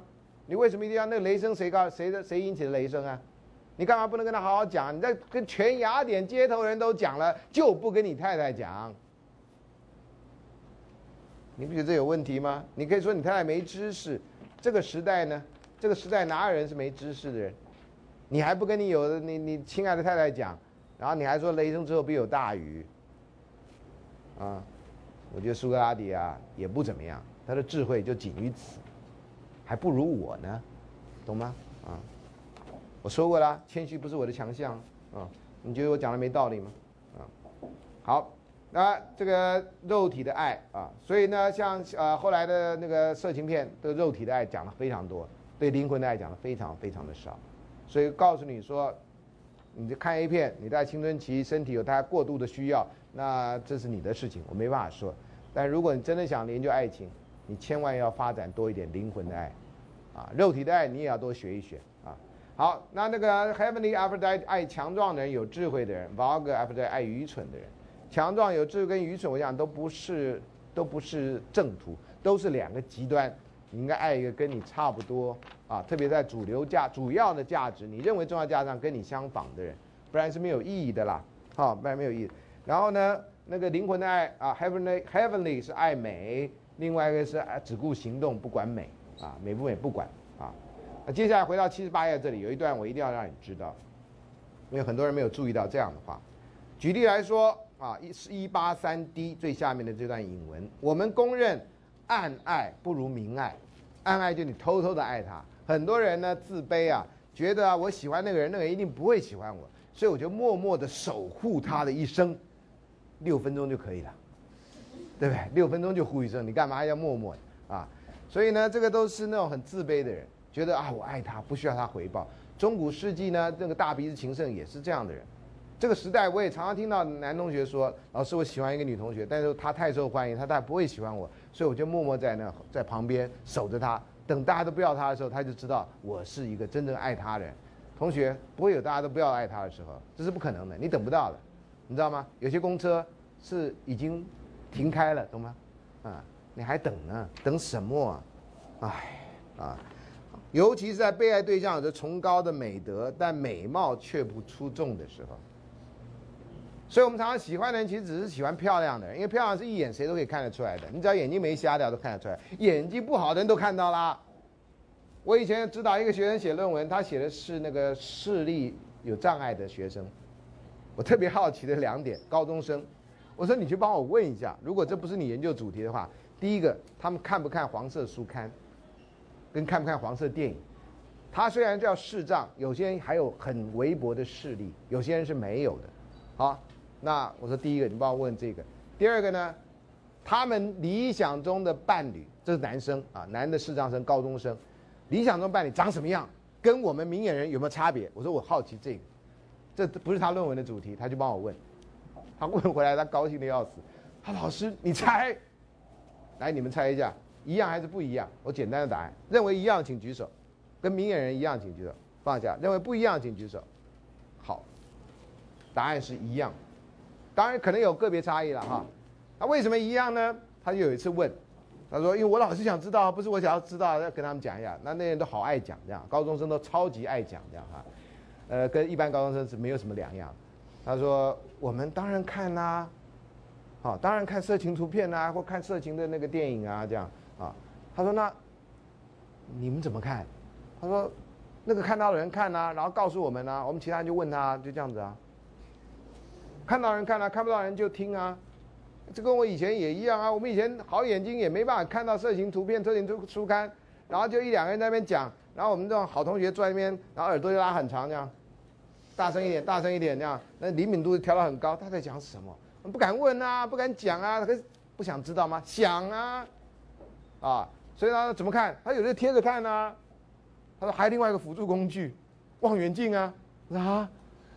他说：“老师，你们望远镜是看很远的地方，我们望远镜是看很近的地方，因为可以放大效果啊。这我从来没有想到过，你知道吗？啊，所以有人拿望远镜这样子看色情书刊，我觉得蛮搞笑的。啊，他这样就看到了。啊，那他说有时候呢，他们知知道这个路人对他们有异样的眼光，他们就把望远镜架到那个人行道上看对方的美眉这样。”那视力差一点的，借着望远镜还可以可以看到一点。然后旁边说长怎么样，长怎么样，然后就讲给他听，讲到他听了都高兴。人真的是哦，想象力无穷啊，啊，这是一个。啊，另外一个呢，视障的那个高中生男生啊，喜欢的有一个共同特质，除了那个标准是一样，他们也喜欢长头发，因为这跟世俗标准啊基本上差不多。他们比较不一样的地方，有一个特点，他们喜欢声音好听的女生。然后他们认为声音好听就跟其他的美的特质，长头发什么什么是连在一块儿的。这我们一般人很少啊。你说，哎，你你喜欢什么样的女生啊？我喜欢声音好听的女生。我们一般人比较不会有这个强调，他们很强调这个，所以这是我很快乐的地方啊，学到这些东西这样啊。好，啊，所以啊，美貌不出众，高尚的品德，这个在孔子在早先就告诉你，贤贤易色。啊，你不要这个只看着人家漂亮，你要注意这个有贤德的，这是非常重要的。而且美貌呢是会改变的啊，更何况相由心生。你现在觉得漂亮的人，在另外一个阶段你会觉得那个不过尔尔。啊，那有些人呢有爱的光辉，啊，到了年龄到了一阵子，你会觉得那才是真正的美，庄严的美，不是那种世俗的美。现在你们要看那些美都这样，啊，你就啊美到不行，哇，那美少女啊，那个都都裙子穿很短，然后胸部很大，那种完全不成人比例那个，你希望有个星球的人长那样，你就快乐了。我跟你讲，没有人长那样，除了是那都幻想造出来的。所以你要拿那个标准来日常生活寻求人，基本上是不可能的。哈哈镜里面有，啊，最接近的人类就哈哈镜里面啊。那你不知道人的美德是很重要，所以我常常建议同学，如果你愿意听，你愿意想办法，我说第一个一定要做好人，一定要做善事，你最好有空去做义工，任何义工帮人家的，你功课好去帮人家辅导功课，那都是义工，好，你去做义工，人好。这个世界就不一样，那人家会看到你的好，这样你们在一起，自己美好，社会美好，长什么样啊？相对是不太重要的。我们都会变的，我们都不是我们以前长那样，你也不是你以前长那样，啊，不要到时候这个美容那个美容啊，到时候肉毒杆菌啊，你不上电视不需要做这种事，你上电视也不需要做这种事。我觉得人有辨识度是非常重要，你不要所有人整起来跟其他人一模一样，Mr. Smith，骇客任务里面 Mr. Smith，每个 Mr. Smith 长一样啊，你觉得那样酷吗？你觉得那样酷吗？如果今天走进来，你说这到底是孙维新还是孙中兴啊？这两人长得那么像，这不是有点烦恼吗？对不对？啊，我们现在上这个认识星空啊，不要相信陨石会撞地球，那是不可能发生的事情啊。有六件事情告诉你是不可能发生的啊。在那个十二月几号之前，我这个到处人家传这个影片给我看，这样我看到我觉得我跟他真的是差太远了，平民都姓孙，怎么差那么远呢？啊，好，不过有人很鼓励我说孙老师，我觉得我比较欣赏你啊。我说对呀，你认识我，你不认识他呀？你认识他你就欣赏他了，或者你讲同样的话，说孙老师，我比较欣赏你，同样的话不是都可以用吗？对不对？我们都姓孙嘛，你也没说谎啊。好，那行为的爱情的好坏是看行为的结果，这是他讲的啊，不要把这个当成柏拉图讲的啊，因为这是不同的人讲的，呃，柏拉图在他的对话录里面从来没有出现过，要不然他就是引武者，要不然他根本就不存在。不过据说是真的存在啊。好了，他讲完以后呢，啊，七十九页这里，Aristophanes 的阿里斯托芬啊，是个罗呃希腊的喜剧作家啊。他喜剧作家呢，常常爱搞笑啊。他打嗝呢，就是搞笑，懂吗？不是真的打嗝啊。不过呢，在这里他有提出有现代医学根据的停止打嗝的方法。各位知道吗？来，生活小常识问一下：如果你这样打嗝停不了，你怎么办？喝水，慢慢喝水，不要间断，小喝。对，这是我用的方法，很有效。还有呢，闭气。不太有效，因为你常常闭不太久，就然后就又这样。这我也试过啊。好，我通常在什么很热的天喝一第一口可乐以后就开始了，啊，我可能器官上还年纪大了有关系，以前也不太会。还有呢，你在它里面教一个方法，他后来就这样方法才那个，不是打喷嚏。你打喷嚏以后不知道，我我我这我没试过哈。我这这次整理笔记整理笔记的时候才知道，你大概可以拿东西挠一挠你的鼻孔，啊啪啾，然后。可能就解决了，你试试看，啊，这是生活小偏方啊，当做广告来处理，好吧？啊，日常生活知识，我没有用过这个，我用过那个喝水的啊。有人说什么吓他一下啦，哈，我这个我太太做过，吓我一下不太有用的，因为我知道他要吓我。你打嗝，那我等下吓你哦。我说好，这什么逻辑呢？好，那接下来就是这个医生了哈，Eric C. Marcus 啊。他说：“Eros 不仅存在人的灵魂之中，在地上所有的生物中，每一个人都在别人没讲的地方再多一点。所以爱是在哺乳类之间，在所有生物之间都有爱，这样啊。好，那他就说啊，他承认有两种爱的时候呢，啊，做的区分啊。他可是呢，他没有讲到这一点。第二个部分呢，他认为 Eros，你看在在医言医嘛，主管医药、体育、农业跟音乐的神啊，他把这个 Eros 的那个又讲的比较大啊。”这个是医生讲话就是有医学的味道，医学跟音乐、记忆跟爱又有关系，因为这是和谐的。他们当然这里面讲到的音乐哈，是那个希腊时代音乐，那个音乐不太丰富的啊。现在有人去呃，尝试重建当时的音乐，因为乐器很少，所以那个音乐其实没有太好听啊。好，那在八十页这里哈，他要强调爱的有力量啊，爱的力量什么呢？他认为爱的威力是完整的、多方面的、强大的，甚至可以说是无所不包的。这在我们前面讲到基本问题的时候也有提到啊。好，所以这是一个部分。但是呢，这 Aristophanes 呢，后来就换到 Aristophanes 啊。Aristophanes 刚刚除了是他是希腊习作家之外，最重要一点呢，他跟雅呃跟苏格拉底关系有点怪异。怎么说呢？要不然就是好朋友，要不然就是有一点情情绪在里面，也可能有点情愫在里面。他写了一首，这个就是阿里斯多芬写了一个出句，叫做“云”，天上的云 （cloud） 啊，不是那个网络储存的那个云啊。他写了一个云，就把苏格拉底。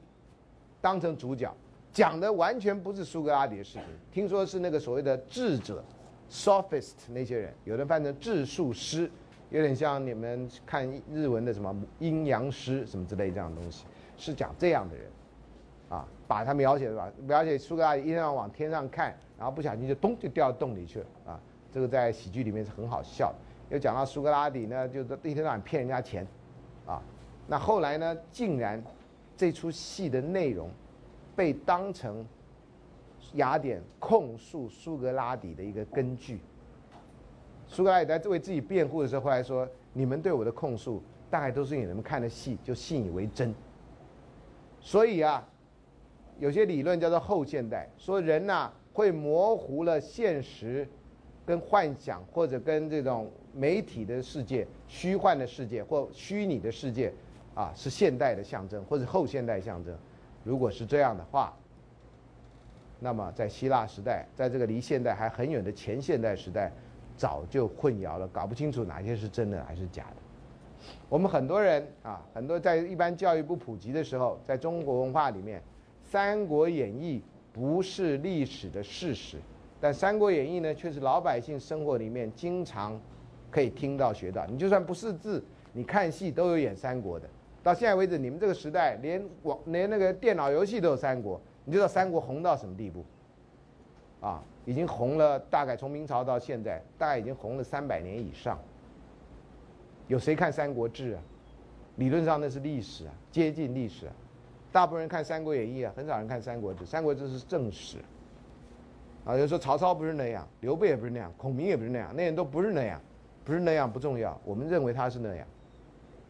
所以这是老百姓希望的历史，啊，所以真相怎么样相对人不重要，老百姓相信真相怎么样，人们相信这样的，这东西相对人是比较重要。好了，所以 Aristophanes 这个事情啊，那是这个因为啊，据研究者说，柏拉图这个对话录呢这一篇是在比较中期的时候写的，不是晚期的时候啊。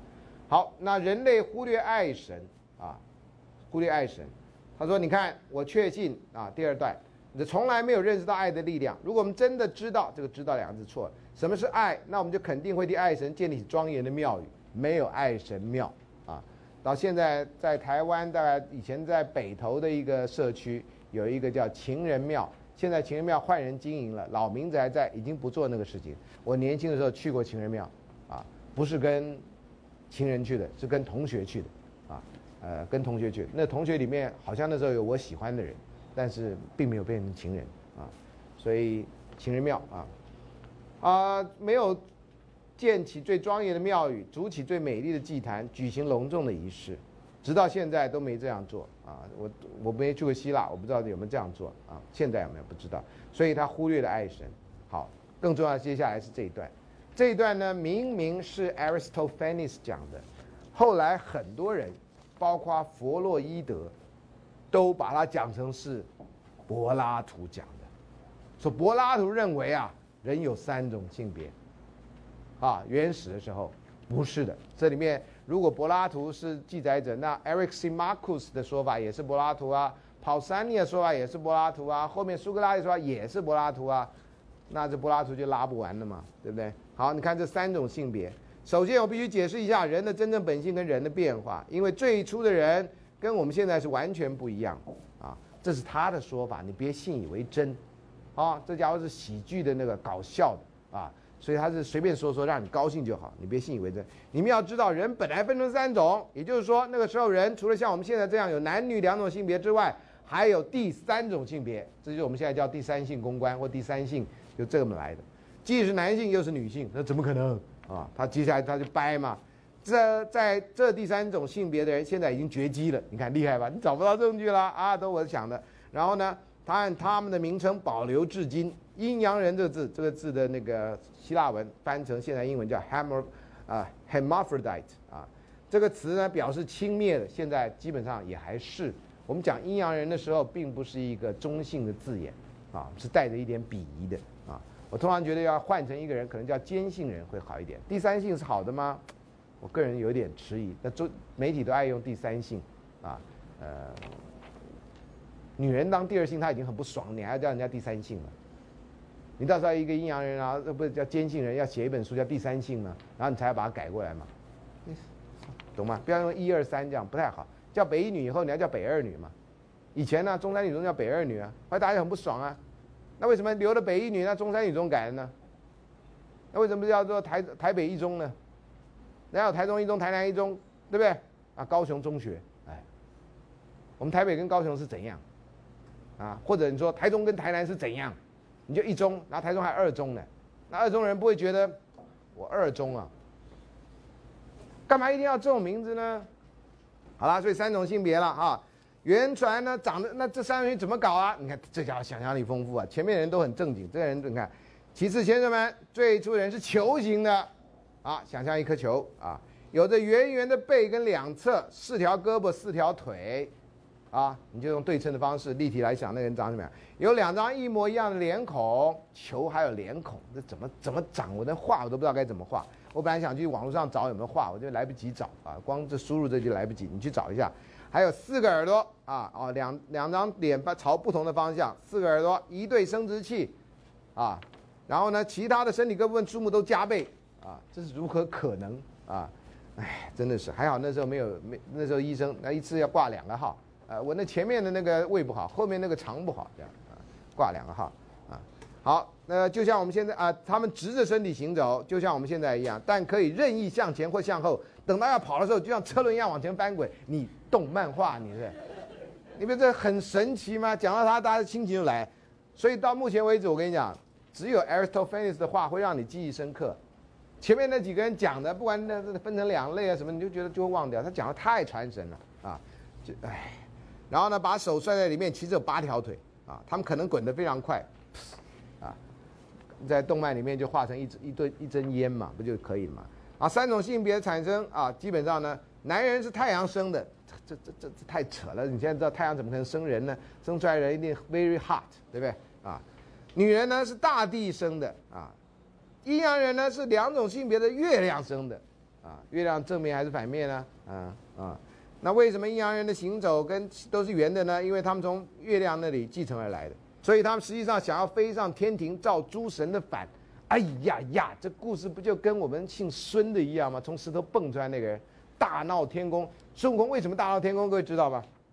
各位记不记得？他们就带孙悟空去了，大家对他都没办法，就诓他呀。所以我给你一个大官做，什么官呢？弼马温呢？弼马温是什么官呢？哎呦，管马的。管马很大，马是总统啊，你管他呀？你比他还大，你总统夫人呢？弼马温呢？孙悟空就以为真的很大，这不你诓他吗？哎，神明还诓人家，你这真的是该降下来了，对，对不对？换我去做，搞什么嘛？说孙悟空能不生气吗？谁都生气，是人都生气，猴子都生气呢，还是人呢？所以就大闹天宫了。玉皇大帝知道吗？不知道。玉皇大帝惩罚这些诓人的人吗？没有。所以你觉得有正义吗？碰到我们姓孙的就没正义。然后就他大闹天宫，他为什么闹天宫啊？他为什么吃饱撑的吗？姓孙天生反骨嘛，后来还搞革命呢。你都不想为什么吗？各位一定要练习，将来听到什么传统的那种什么故事，你一定想为什么。好，不要一下就说对啊，孙悟空大闹天宫啊，你这都不去想，这个也一样啊，为什么？人为什么不能够飞上天庭？圣经里面也有啊，说啊那些人后来很骄傲了，要盖一个塔叫巴别塔，要通天，这个神明就生气了。啊，就砰就把那个塔给击毁了，然后造成地方上人讲话互相不通。然后上帝在造这个伊甸园的时候，把那两个小娃儿放在伊甸园里，说那棵树不能吃啊，那棵树的果子不能吃啊。然后说哦，我们不吃。那蛇就来了，他为什么不让你吃？你知道吗？因为你吃你就开了眼啦，你就跟神明一样了。为什么神明不希望你跟他一样呢？既然依照你他的形象造你，不就该跟他一样吗？这个逻辑我就不懂了。好了，你要不让他一样，你干嘛在那里面放一棵树摆果子呢？你在做心理学实验吗？所以我没办法念心理系啊。我觉得那些人在 play God 这样。啊，我就拿他走迷宫啊，然后就看他要吃什么，会怎么样啄这样的。那白老鼠就想，好可怜，Adam Eve，你甚至还没有那棵树呢。你不觉得是诱人犯罪吗？然后犯了罪以后说，你看你不听我的，原罪。你不觉得有的时候像那种很变态的老师吗？不会教你，然后你不会的时候还说，你看你就是不认真。你没想说，哎，我付了钱呢。你不会教我，你自己还不羞愧的去辞职或者去去研究一下教学法？你说我不认真，我不认真，我花钱了，我花钱就让你来教我，你教不会我还骂我不认真，天下有这么便宜的事吗？除非开火锅店，完全不需要记忆，不需要厨艺啊！你们每次都爱吃火锅，我最讨厌吃火锅。我说他做了什么？就把菜洗一洗，甚至有没有洗都不知道。然后就端出来一盘菜，你自己做，我自己做，我在家里头出来干什么？一九九吃到饱。那你还吃的好高兴，哇，这地方料真新鲜呢，你看到了吗？吃火锅的是傻瓜，你还付他钱啊？该他付你钱吧。先生对不起啊，我们大厨不在，你自己做哈。你们都吃的好高兴啊，我是因为吃火锅会烫到嘴，所以不太喜欢吃火锅，就发明这个奇怪。他寿司师傅也是，连鱼都没煮，然后拿那个手就这样，啊就吃，然后叫你吃瓦萨比，啊这样不虐待你吗？对，你还说哇，这鱼好嫩，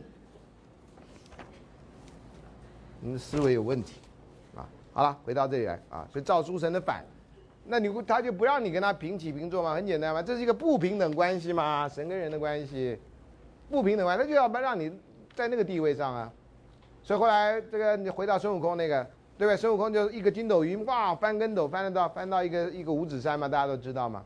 孙悟空想够远了吧，我就在这小个便吧，对不对？所以呢，玉皇大帝手就有一怪味道嘛，你现在知道为什么吗？然后到此一游嘛，什么之类的，结果翻不出如来佛手掌心嘛。那如来佛有没有惩有没有去惩罚？故事都没写，有没有去惩罚叫他做弼马温这些人？他那么有才，你为什么不好好利用他的才？啊，说这是考验，让他收收他的性子，所以你就让有些人撒谎骗他，然后叫他收性子。我不相信这种故事。我们姓孙的绝对不相信这种故事。我觉得人应该坦诚相待。我觉得人应该坦诚相待。啊，你不能因为你有权位是玉皇大帝，你就纵容某些人做坏事，然后我做的事情你就认为我这是造反，这是不对的，这是不对的。啊，好，众神就言泥了，怎么样去惩罚人类的蛮横无理？为什么人类是蛮横无理呢？他想跟你一样啊，你不是创造了他吗？他想跟你一样，怎么是蛮横无理呢？学生想跟老师一样好，或者要超越老师，老师可以说你蛮横无理。这什么逻辑？我到现在都想不通。我到现在都想不通，啊！所以这我每次写到这个的时候，我都好生气。为什么我就不能跟你一样呢？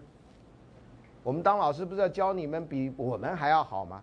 就是我们在你这个时代都还没那么好的时候，你已经比我们好很多。那你到我这个年纪的时候，那就不得了了。我们人类才有进步，才有未来，才有前景啊！如果我就收着什么，然后隐藏着不告诉你，那你到我这个年纪，你不过就是我的水准啊。那我已经活过了，你再活到我的水准，这叫什么？停滞啊！很奇怪的啊。好。所以呢，人类就就决定啊，宙宙斯绞尽脑汁想出一个办法，什么办法？把人劈成两半，把那球就变成半球，啊，然后呢，还要缝肚脐眼，怎么来的？就在下面这段啊，在一百八十页的下面，一九零 D 到一九一 A，宙斯说到做到，把人全都劈成两半，蛮忙碌的啊，就像你要在那个呃火锅店打工切丸子，切成两半，很很忙碌的，除非有机器帮你切。就像你我切青果做果脯，果脯就果酱，用头发切鸡蛋。你看希腊人就用头发切鸡蛋，厉害吧？以前我们用那刀子切鸡蛋就切得不漂亮，今朝一根线就可以啊，切鸡蛋切一半。以前那个呃，餐厅里面卖卤卖卤蛋，蛋便宜的时候一颗送给你，蛋贵的时候半颗送给你，然后盖着，你就以为是一颗，啊，等你把那蛋翻开一看，呃，半颗，啊，就蛋贵了，懂吗？然后万一怎么样是四分之一颗啊，或者炒蛋，你就知道更贵了，啊，炒蛋混了一些乱七八糟东西啊，给你多一点三星葱啊，你就哦好高兴啊，根本就没给你多少料，好吧？啊，好劈成一半。然后切完以后呢，吩咐阿波罗把人的脸孔转过来，喂，就这样转一下啊。这人脸孔在《封神榜》里面有一个家伙叫申公豹，申公豹的头呢被砍了就往天上冲，然后头掉下来还可以跟身体接上，结果没接好，接反了。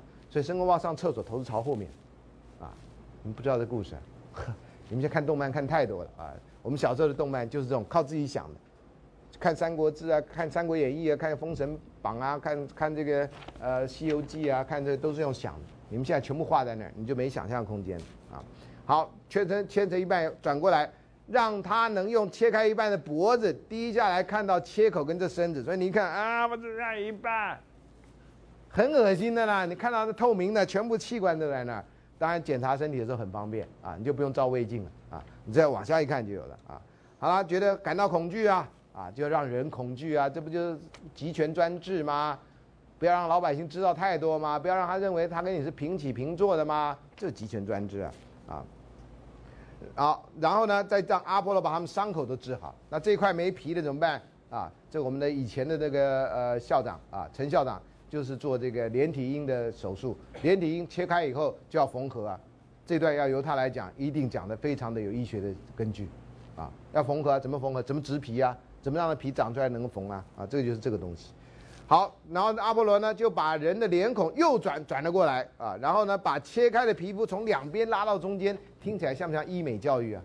啊，怎么样？这个皮啊就往这边拉嘛，对不对？然后就怎么样？以前我们有一个，你们可能觉得不太好笑的笑话，呃，麦克道格拉斯现在很老的那个，他的爸爸叫做克克道格拉斯，克道格拉斯的一个标准标准的那记，就是他这边有一个凹下去的一点。像美国有些影星还是这样，就会凹下去。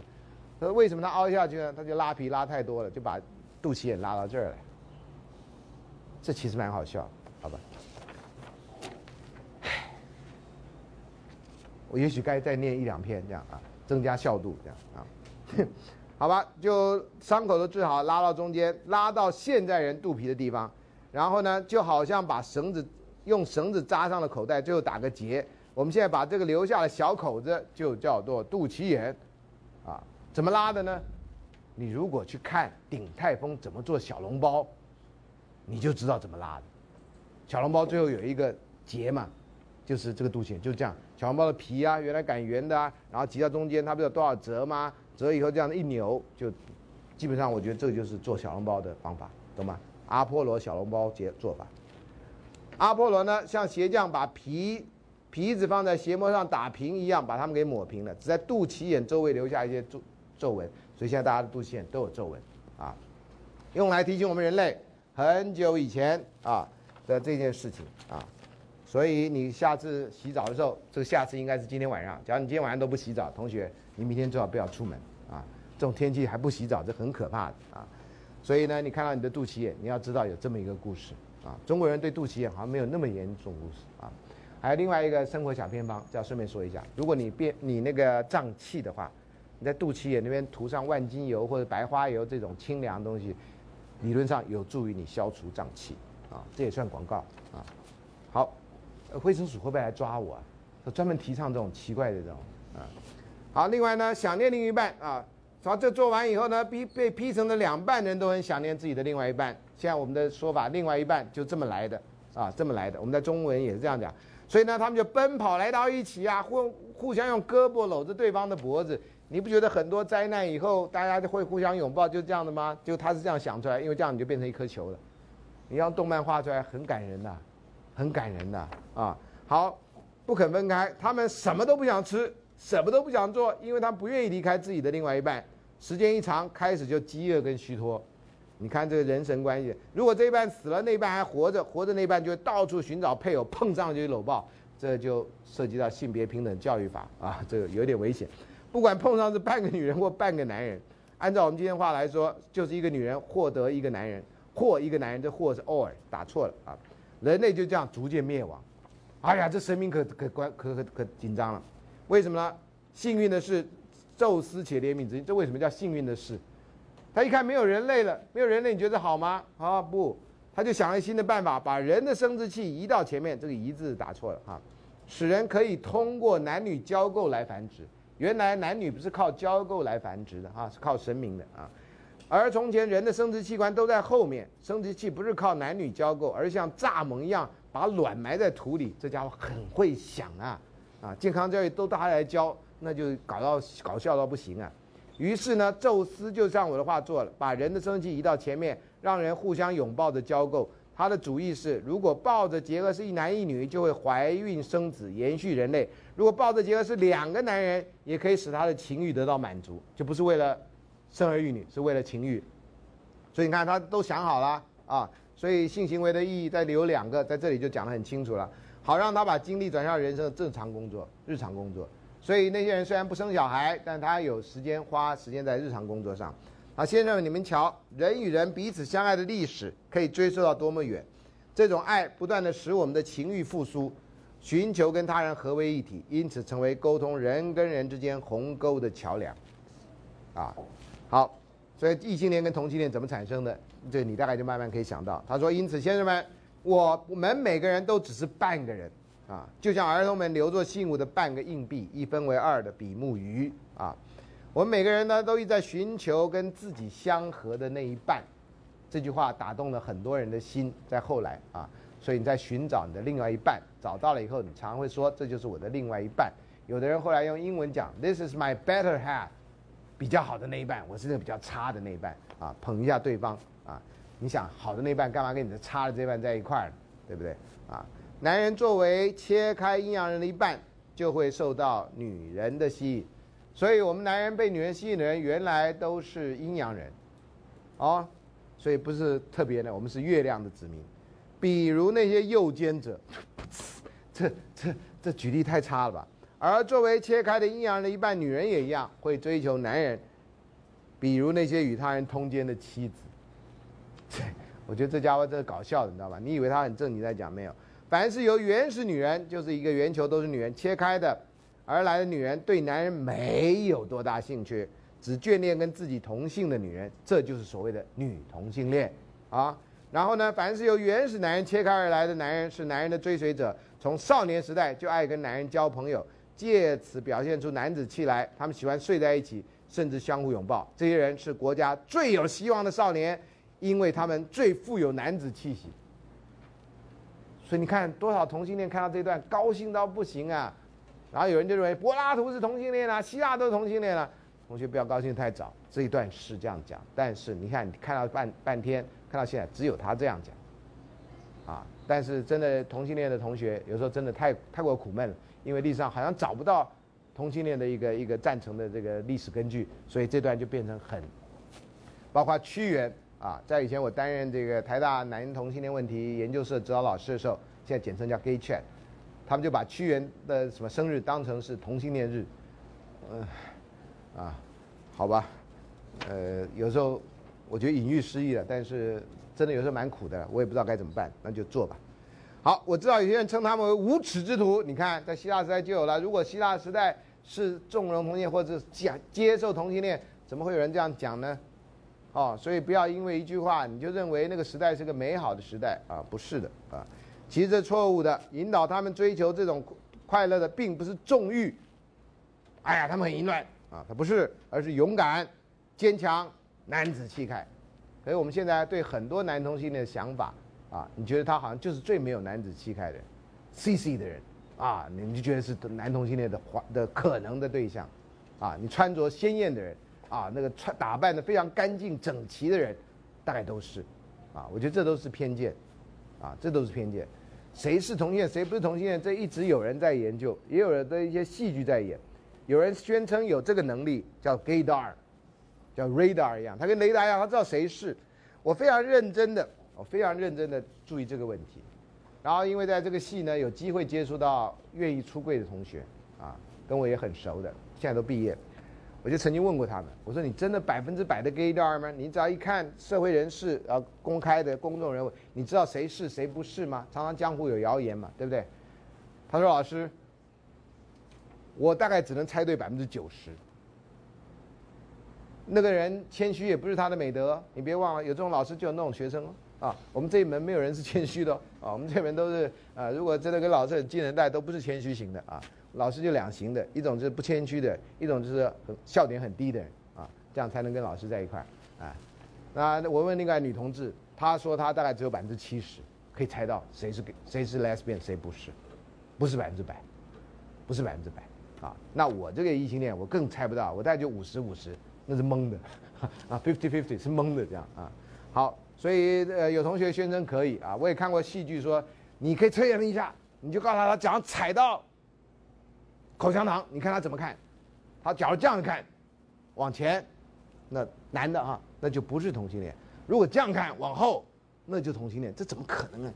这姿势有点，真的腰，这我上次表演的时候差一点扭到腰，所以这现在只能告诉你是这样做，电视上有演啊，然后大家当然当做笑话看了啊，没有人真正认真这个啊。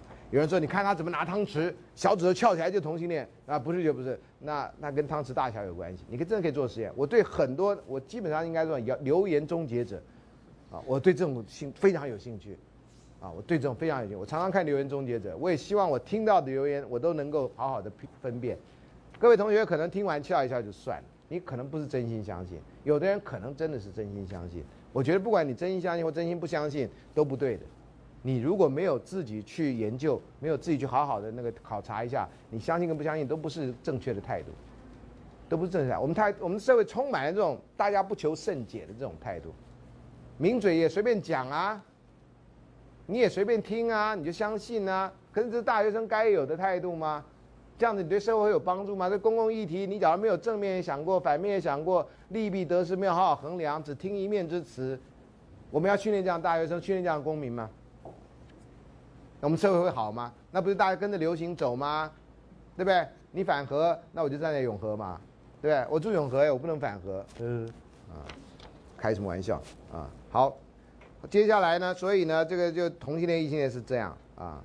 好，那最后他说，只有这样的少年长大以后，他们所爱的也是少年男子，对娶妻生子没什么兴趣。他们肯结婚，的确是因为习俗的要求，他们的内心则宁愿不结婚。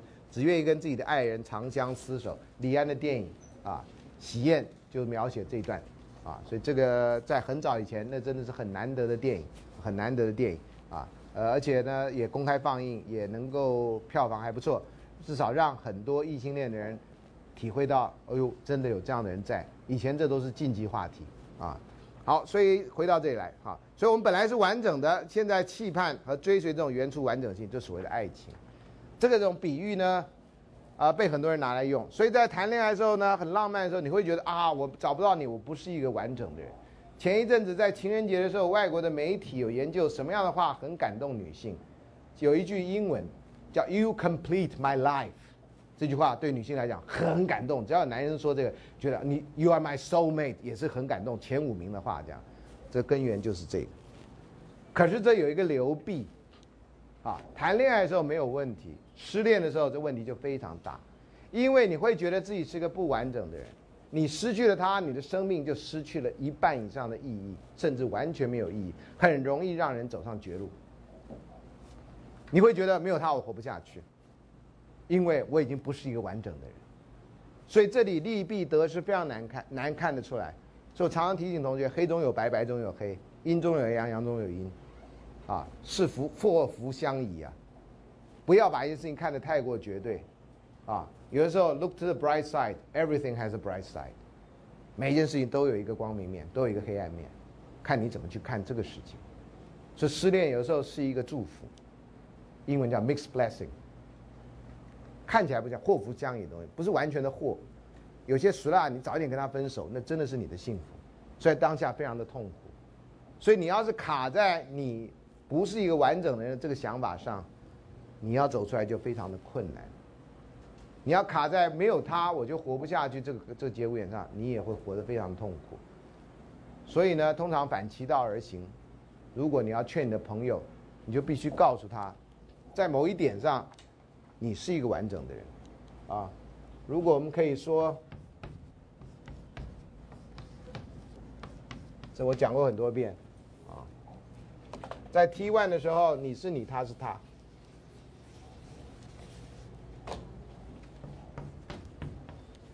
你们两个是个别完整的人。在 T two 的时候，你们两个相似，啊，你们两个是一个完整的二元体，你还是你，他还是他，你都没了解这点，你认为你们两个是只是一个，你这时候有三个东西，你是你，他是他，然后你们是这这三个东西在。接下来呢，你跟他断裂了，这样，啊，这不是米字哈，就表示关系破裂了，这样，啊，啊，再接下来。你是你，他是他，但是呢，这时候你带着你们两个在一起的回忆，身体不在一起了，回忆还在，所以你要学到这个智慧，你就可以走出失恋的痛苦，享受曾经恋爱过的美。哭还是会哭的，啊，是人都会哭嘛，怎么办呢？没办法，不然他发明眼泪干嘛？不然我们就机器人嘛，不会哭嘛，机器人只会打仗嘛。我是波派，二二麦克道，为什么讲话都那么难听呢？机器人，不能好听一点机器人嘛？啊，所以通常在这个阶段的时候比较困难。怎么样从 T 三变成 T 四？它需要一个知识意识的转换，那就比较容易。那这个根源跟这个有关系，啊，千万不要认为自己是个不完整的人，别忘掉，你回到这里的时候，你还带有一个记忆，这个记忆跟他的不一定是一样的，跟他不一定是一样，这两个没有等号的。啊，那你们俩中间的身体关系是没有了，你不会再不再是男女朋友了，你社会关系也没有了。但是你是你，他是他，但是你是一个新的你，他是一个新的他。好，你必须了解这一点，他比较可能再存活下去，看到将来的人生，你还有 C 啊、D 啊这些可以再去发展。不然的话，你停在这里，你的人生就没有了。跳楼很快啊。好，跳楼很快啊，但是。解决了什么问题呢？哦，要想到这个，我们念这个学校就是要发展解决问题的能力。人生其实最大的教训就是你要会解决问题。人生没有办法让你没有问题。哦，生下来没有任何问题，这大不可能的。啊，你自己会有很多问题。你怎么学到在大学里面怎么学到有智慧、有知识、有基本的能力，可以解决你身边发生的任何问题？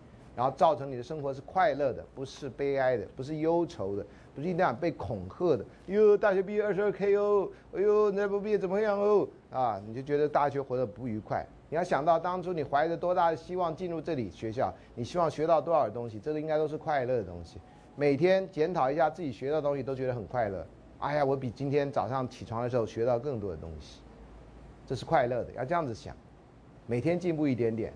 等你到我这年纪再回头的时候，哎呦，已经有一条路走出来，那就是你的路，My Way。好，有空去听这一首歌，My Way，I Did It，My Way，是这样来的，啊，那今天就先上到这里吧，啊，这故事大概就是这样，其他啊亚苏格拉底讲的非常的玄哈，那个笔记很难整理哈，你就回去自己看他怎么讲，啊。那有的人认为那是他的这个这本这一段里面的最高潮，我认为最高潮在 Aristophanes 这个，因为给我们更多的想象。苏格拉底那个呢就已经比较哲学一点了哈，那个呃我大概就不会花时间讲啊。那我们这礼拜上到这里，希望大家回去好好的听听那首歌《My Way》。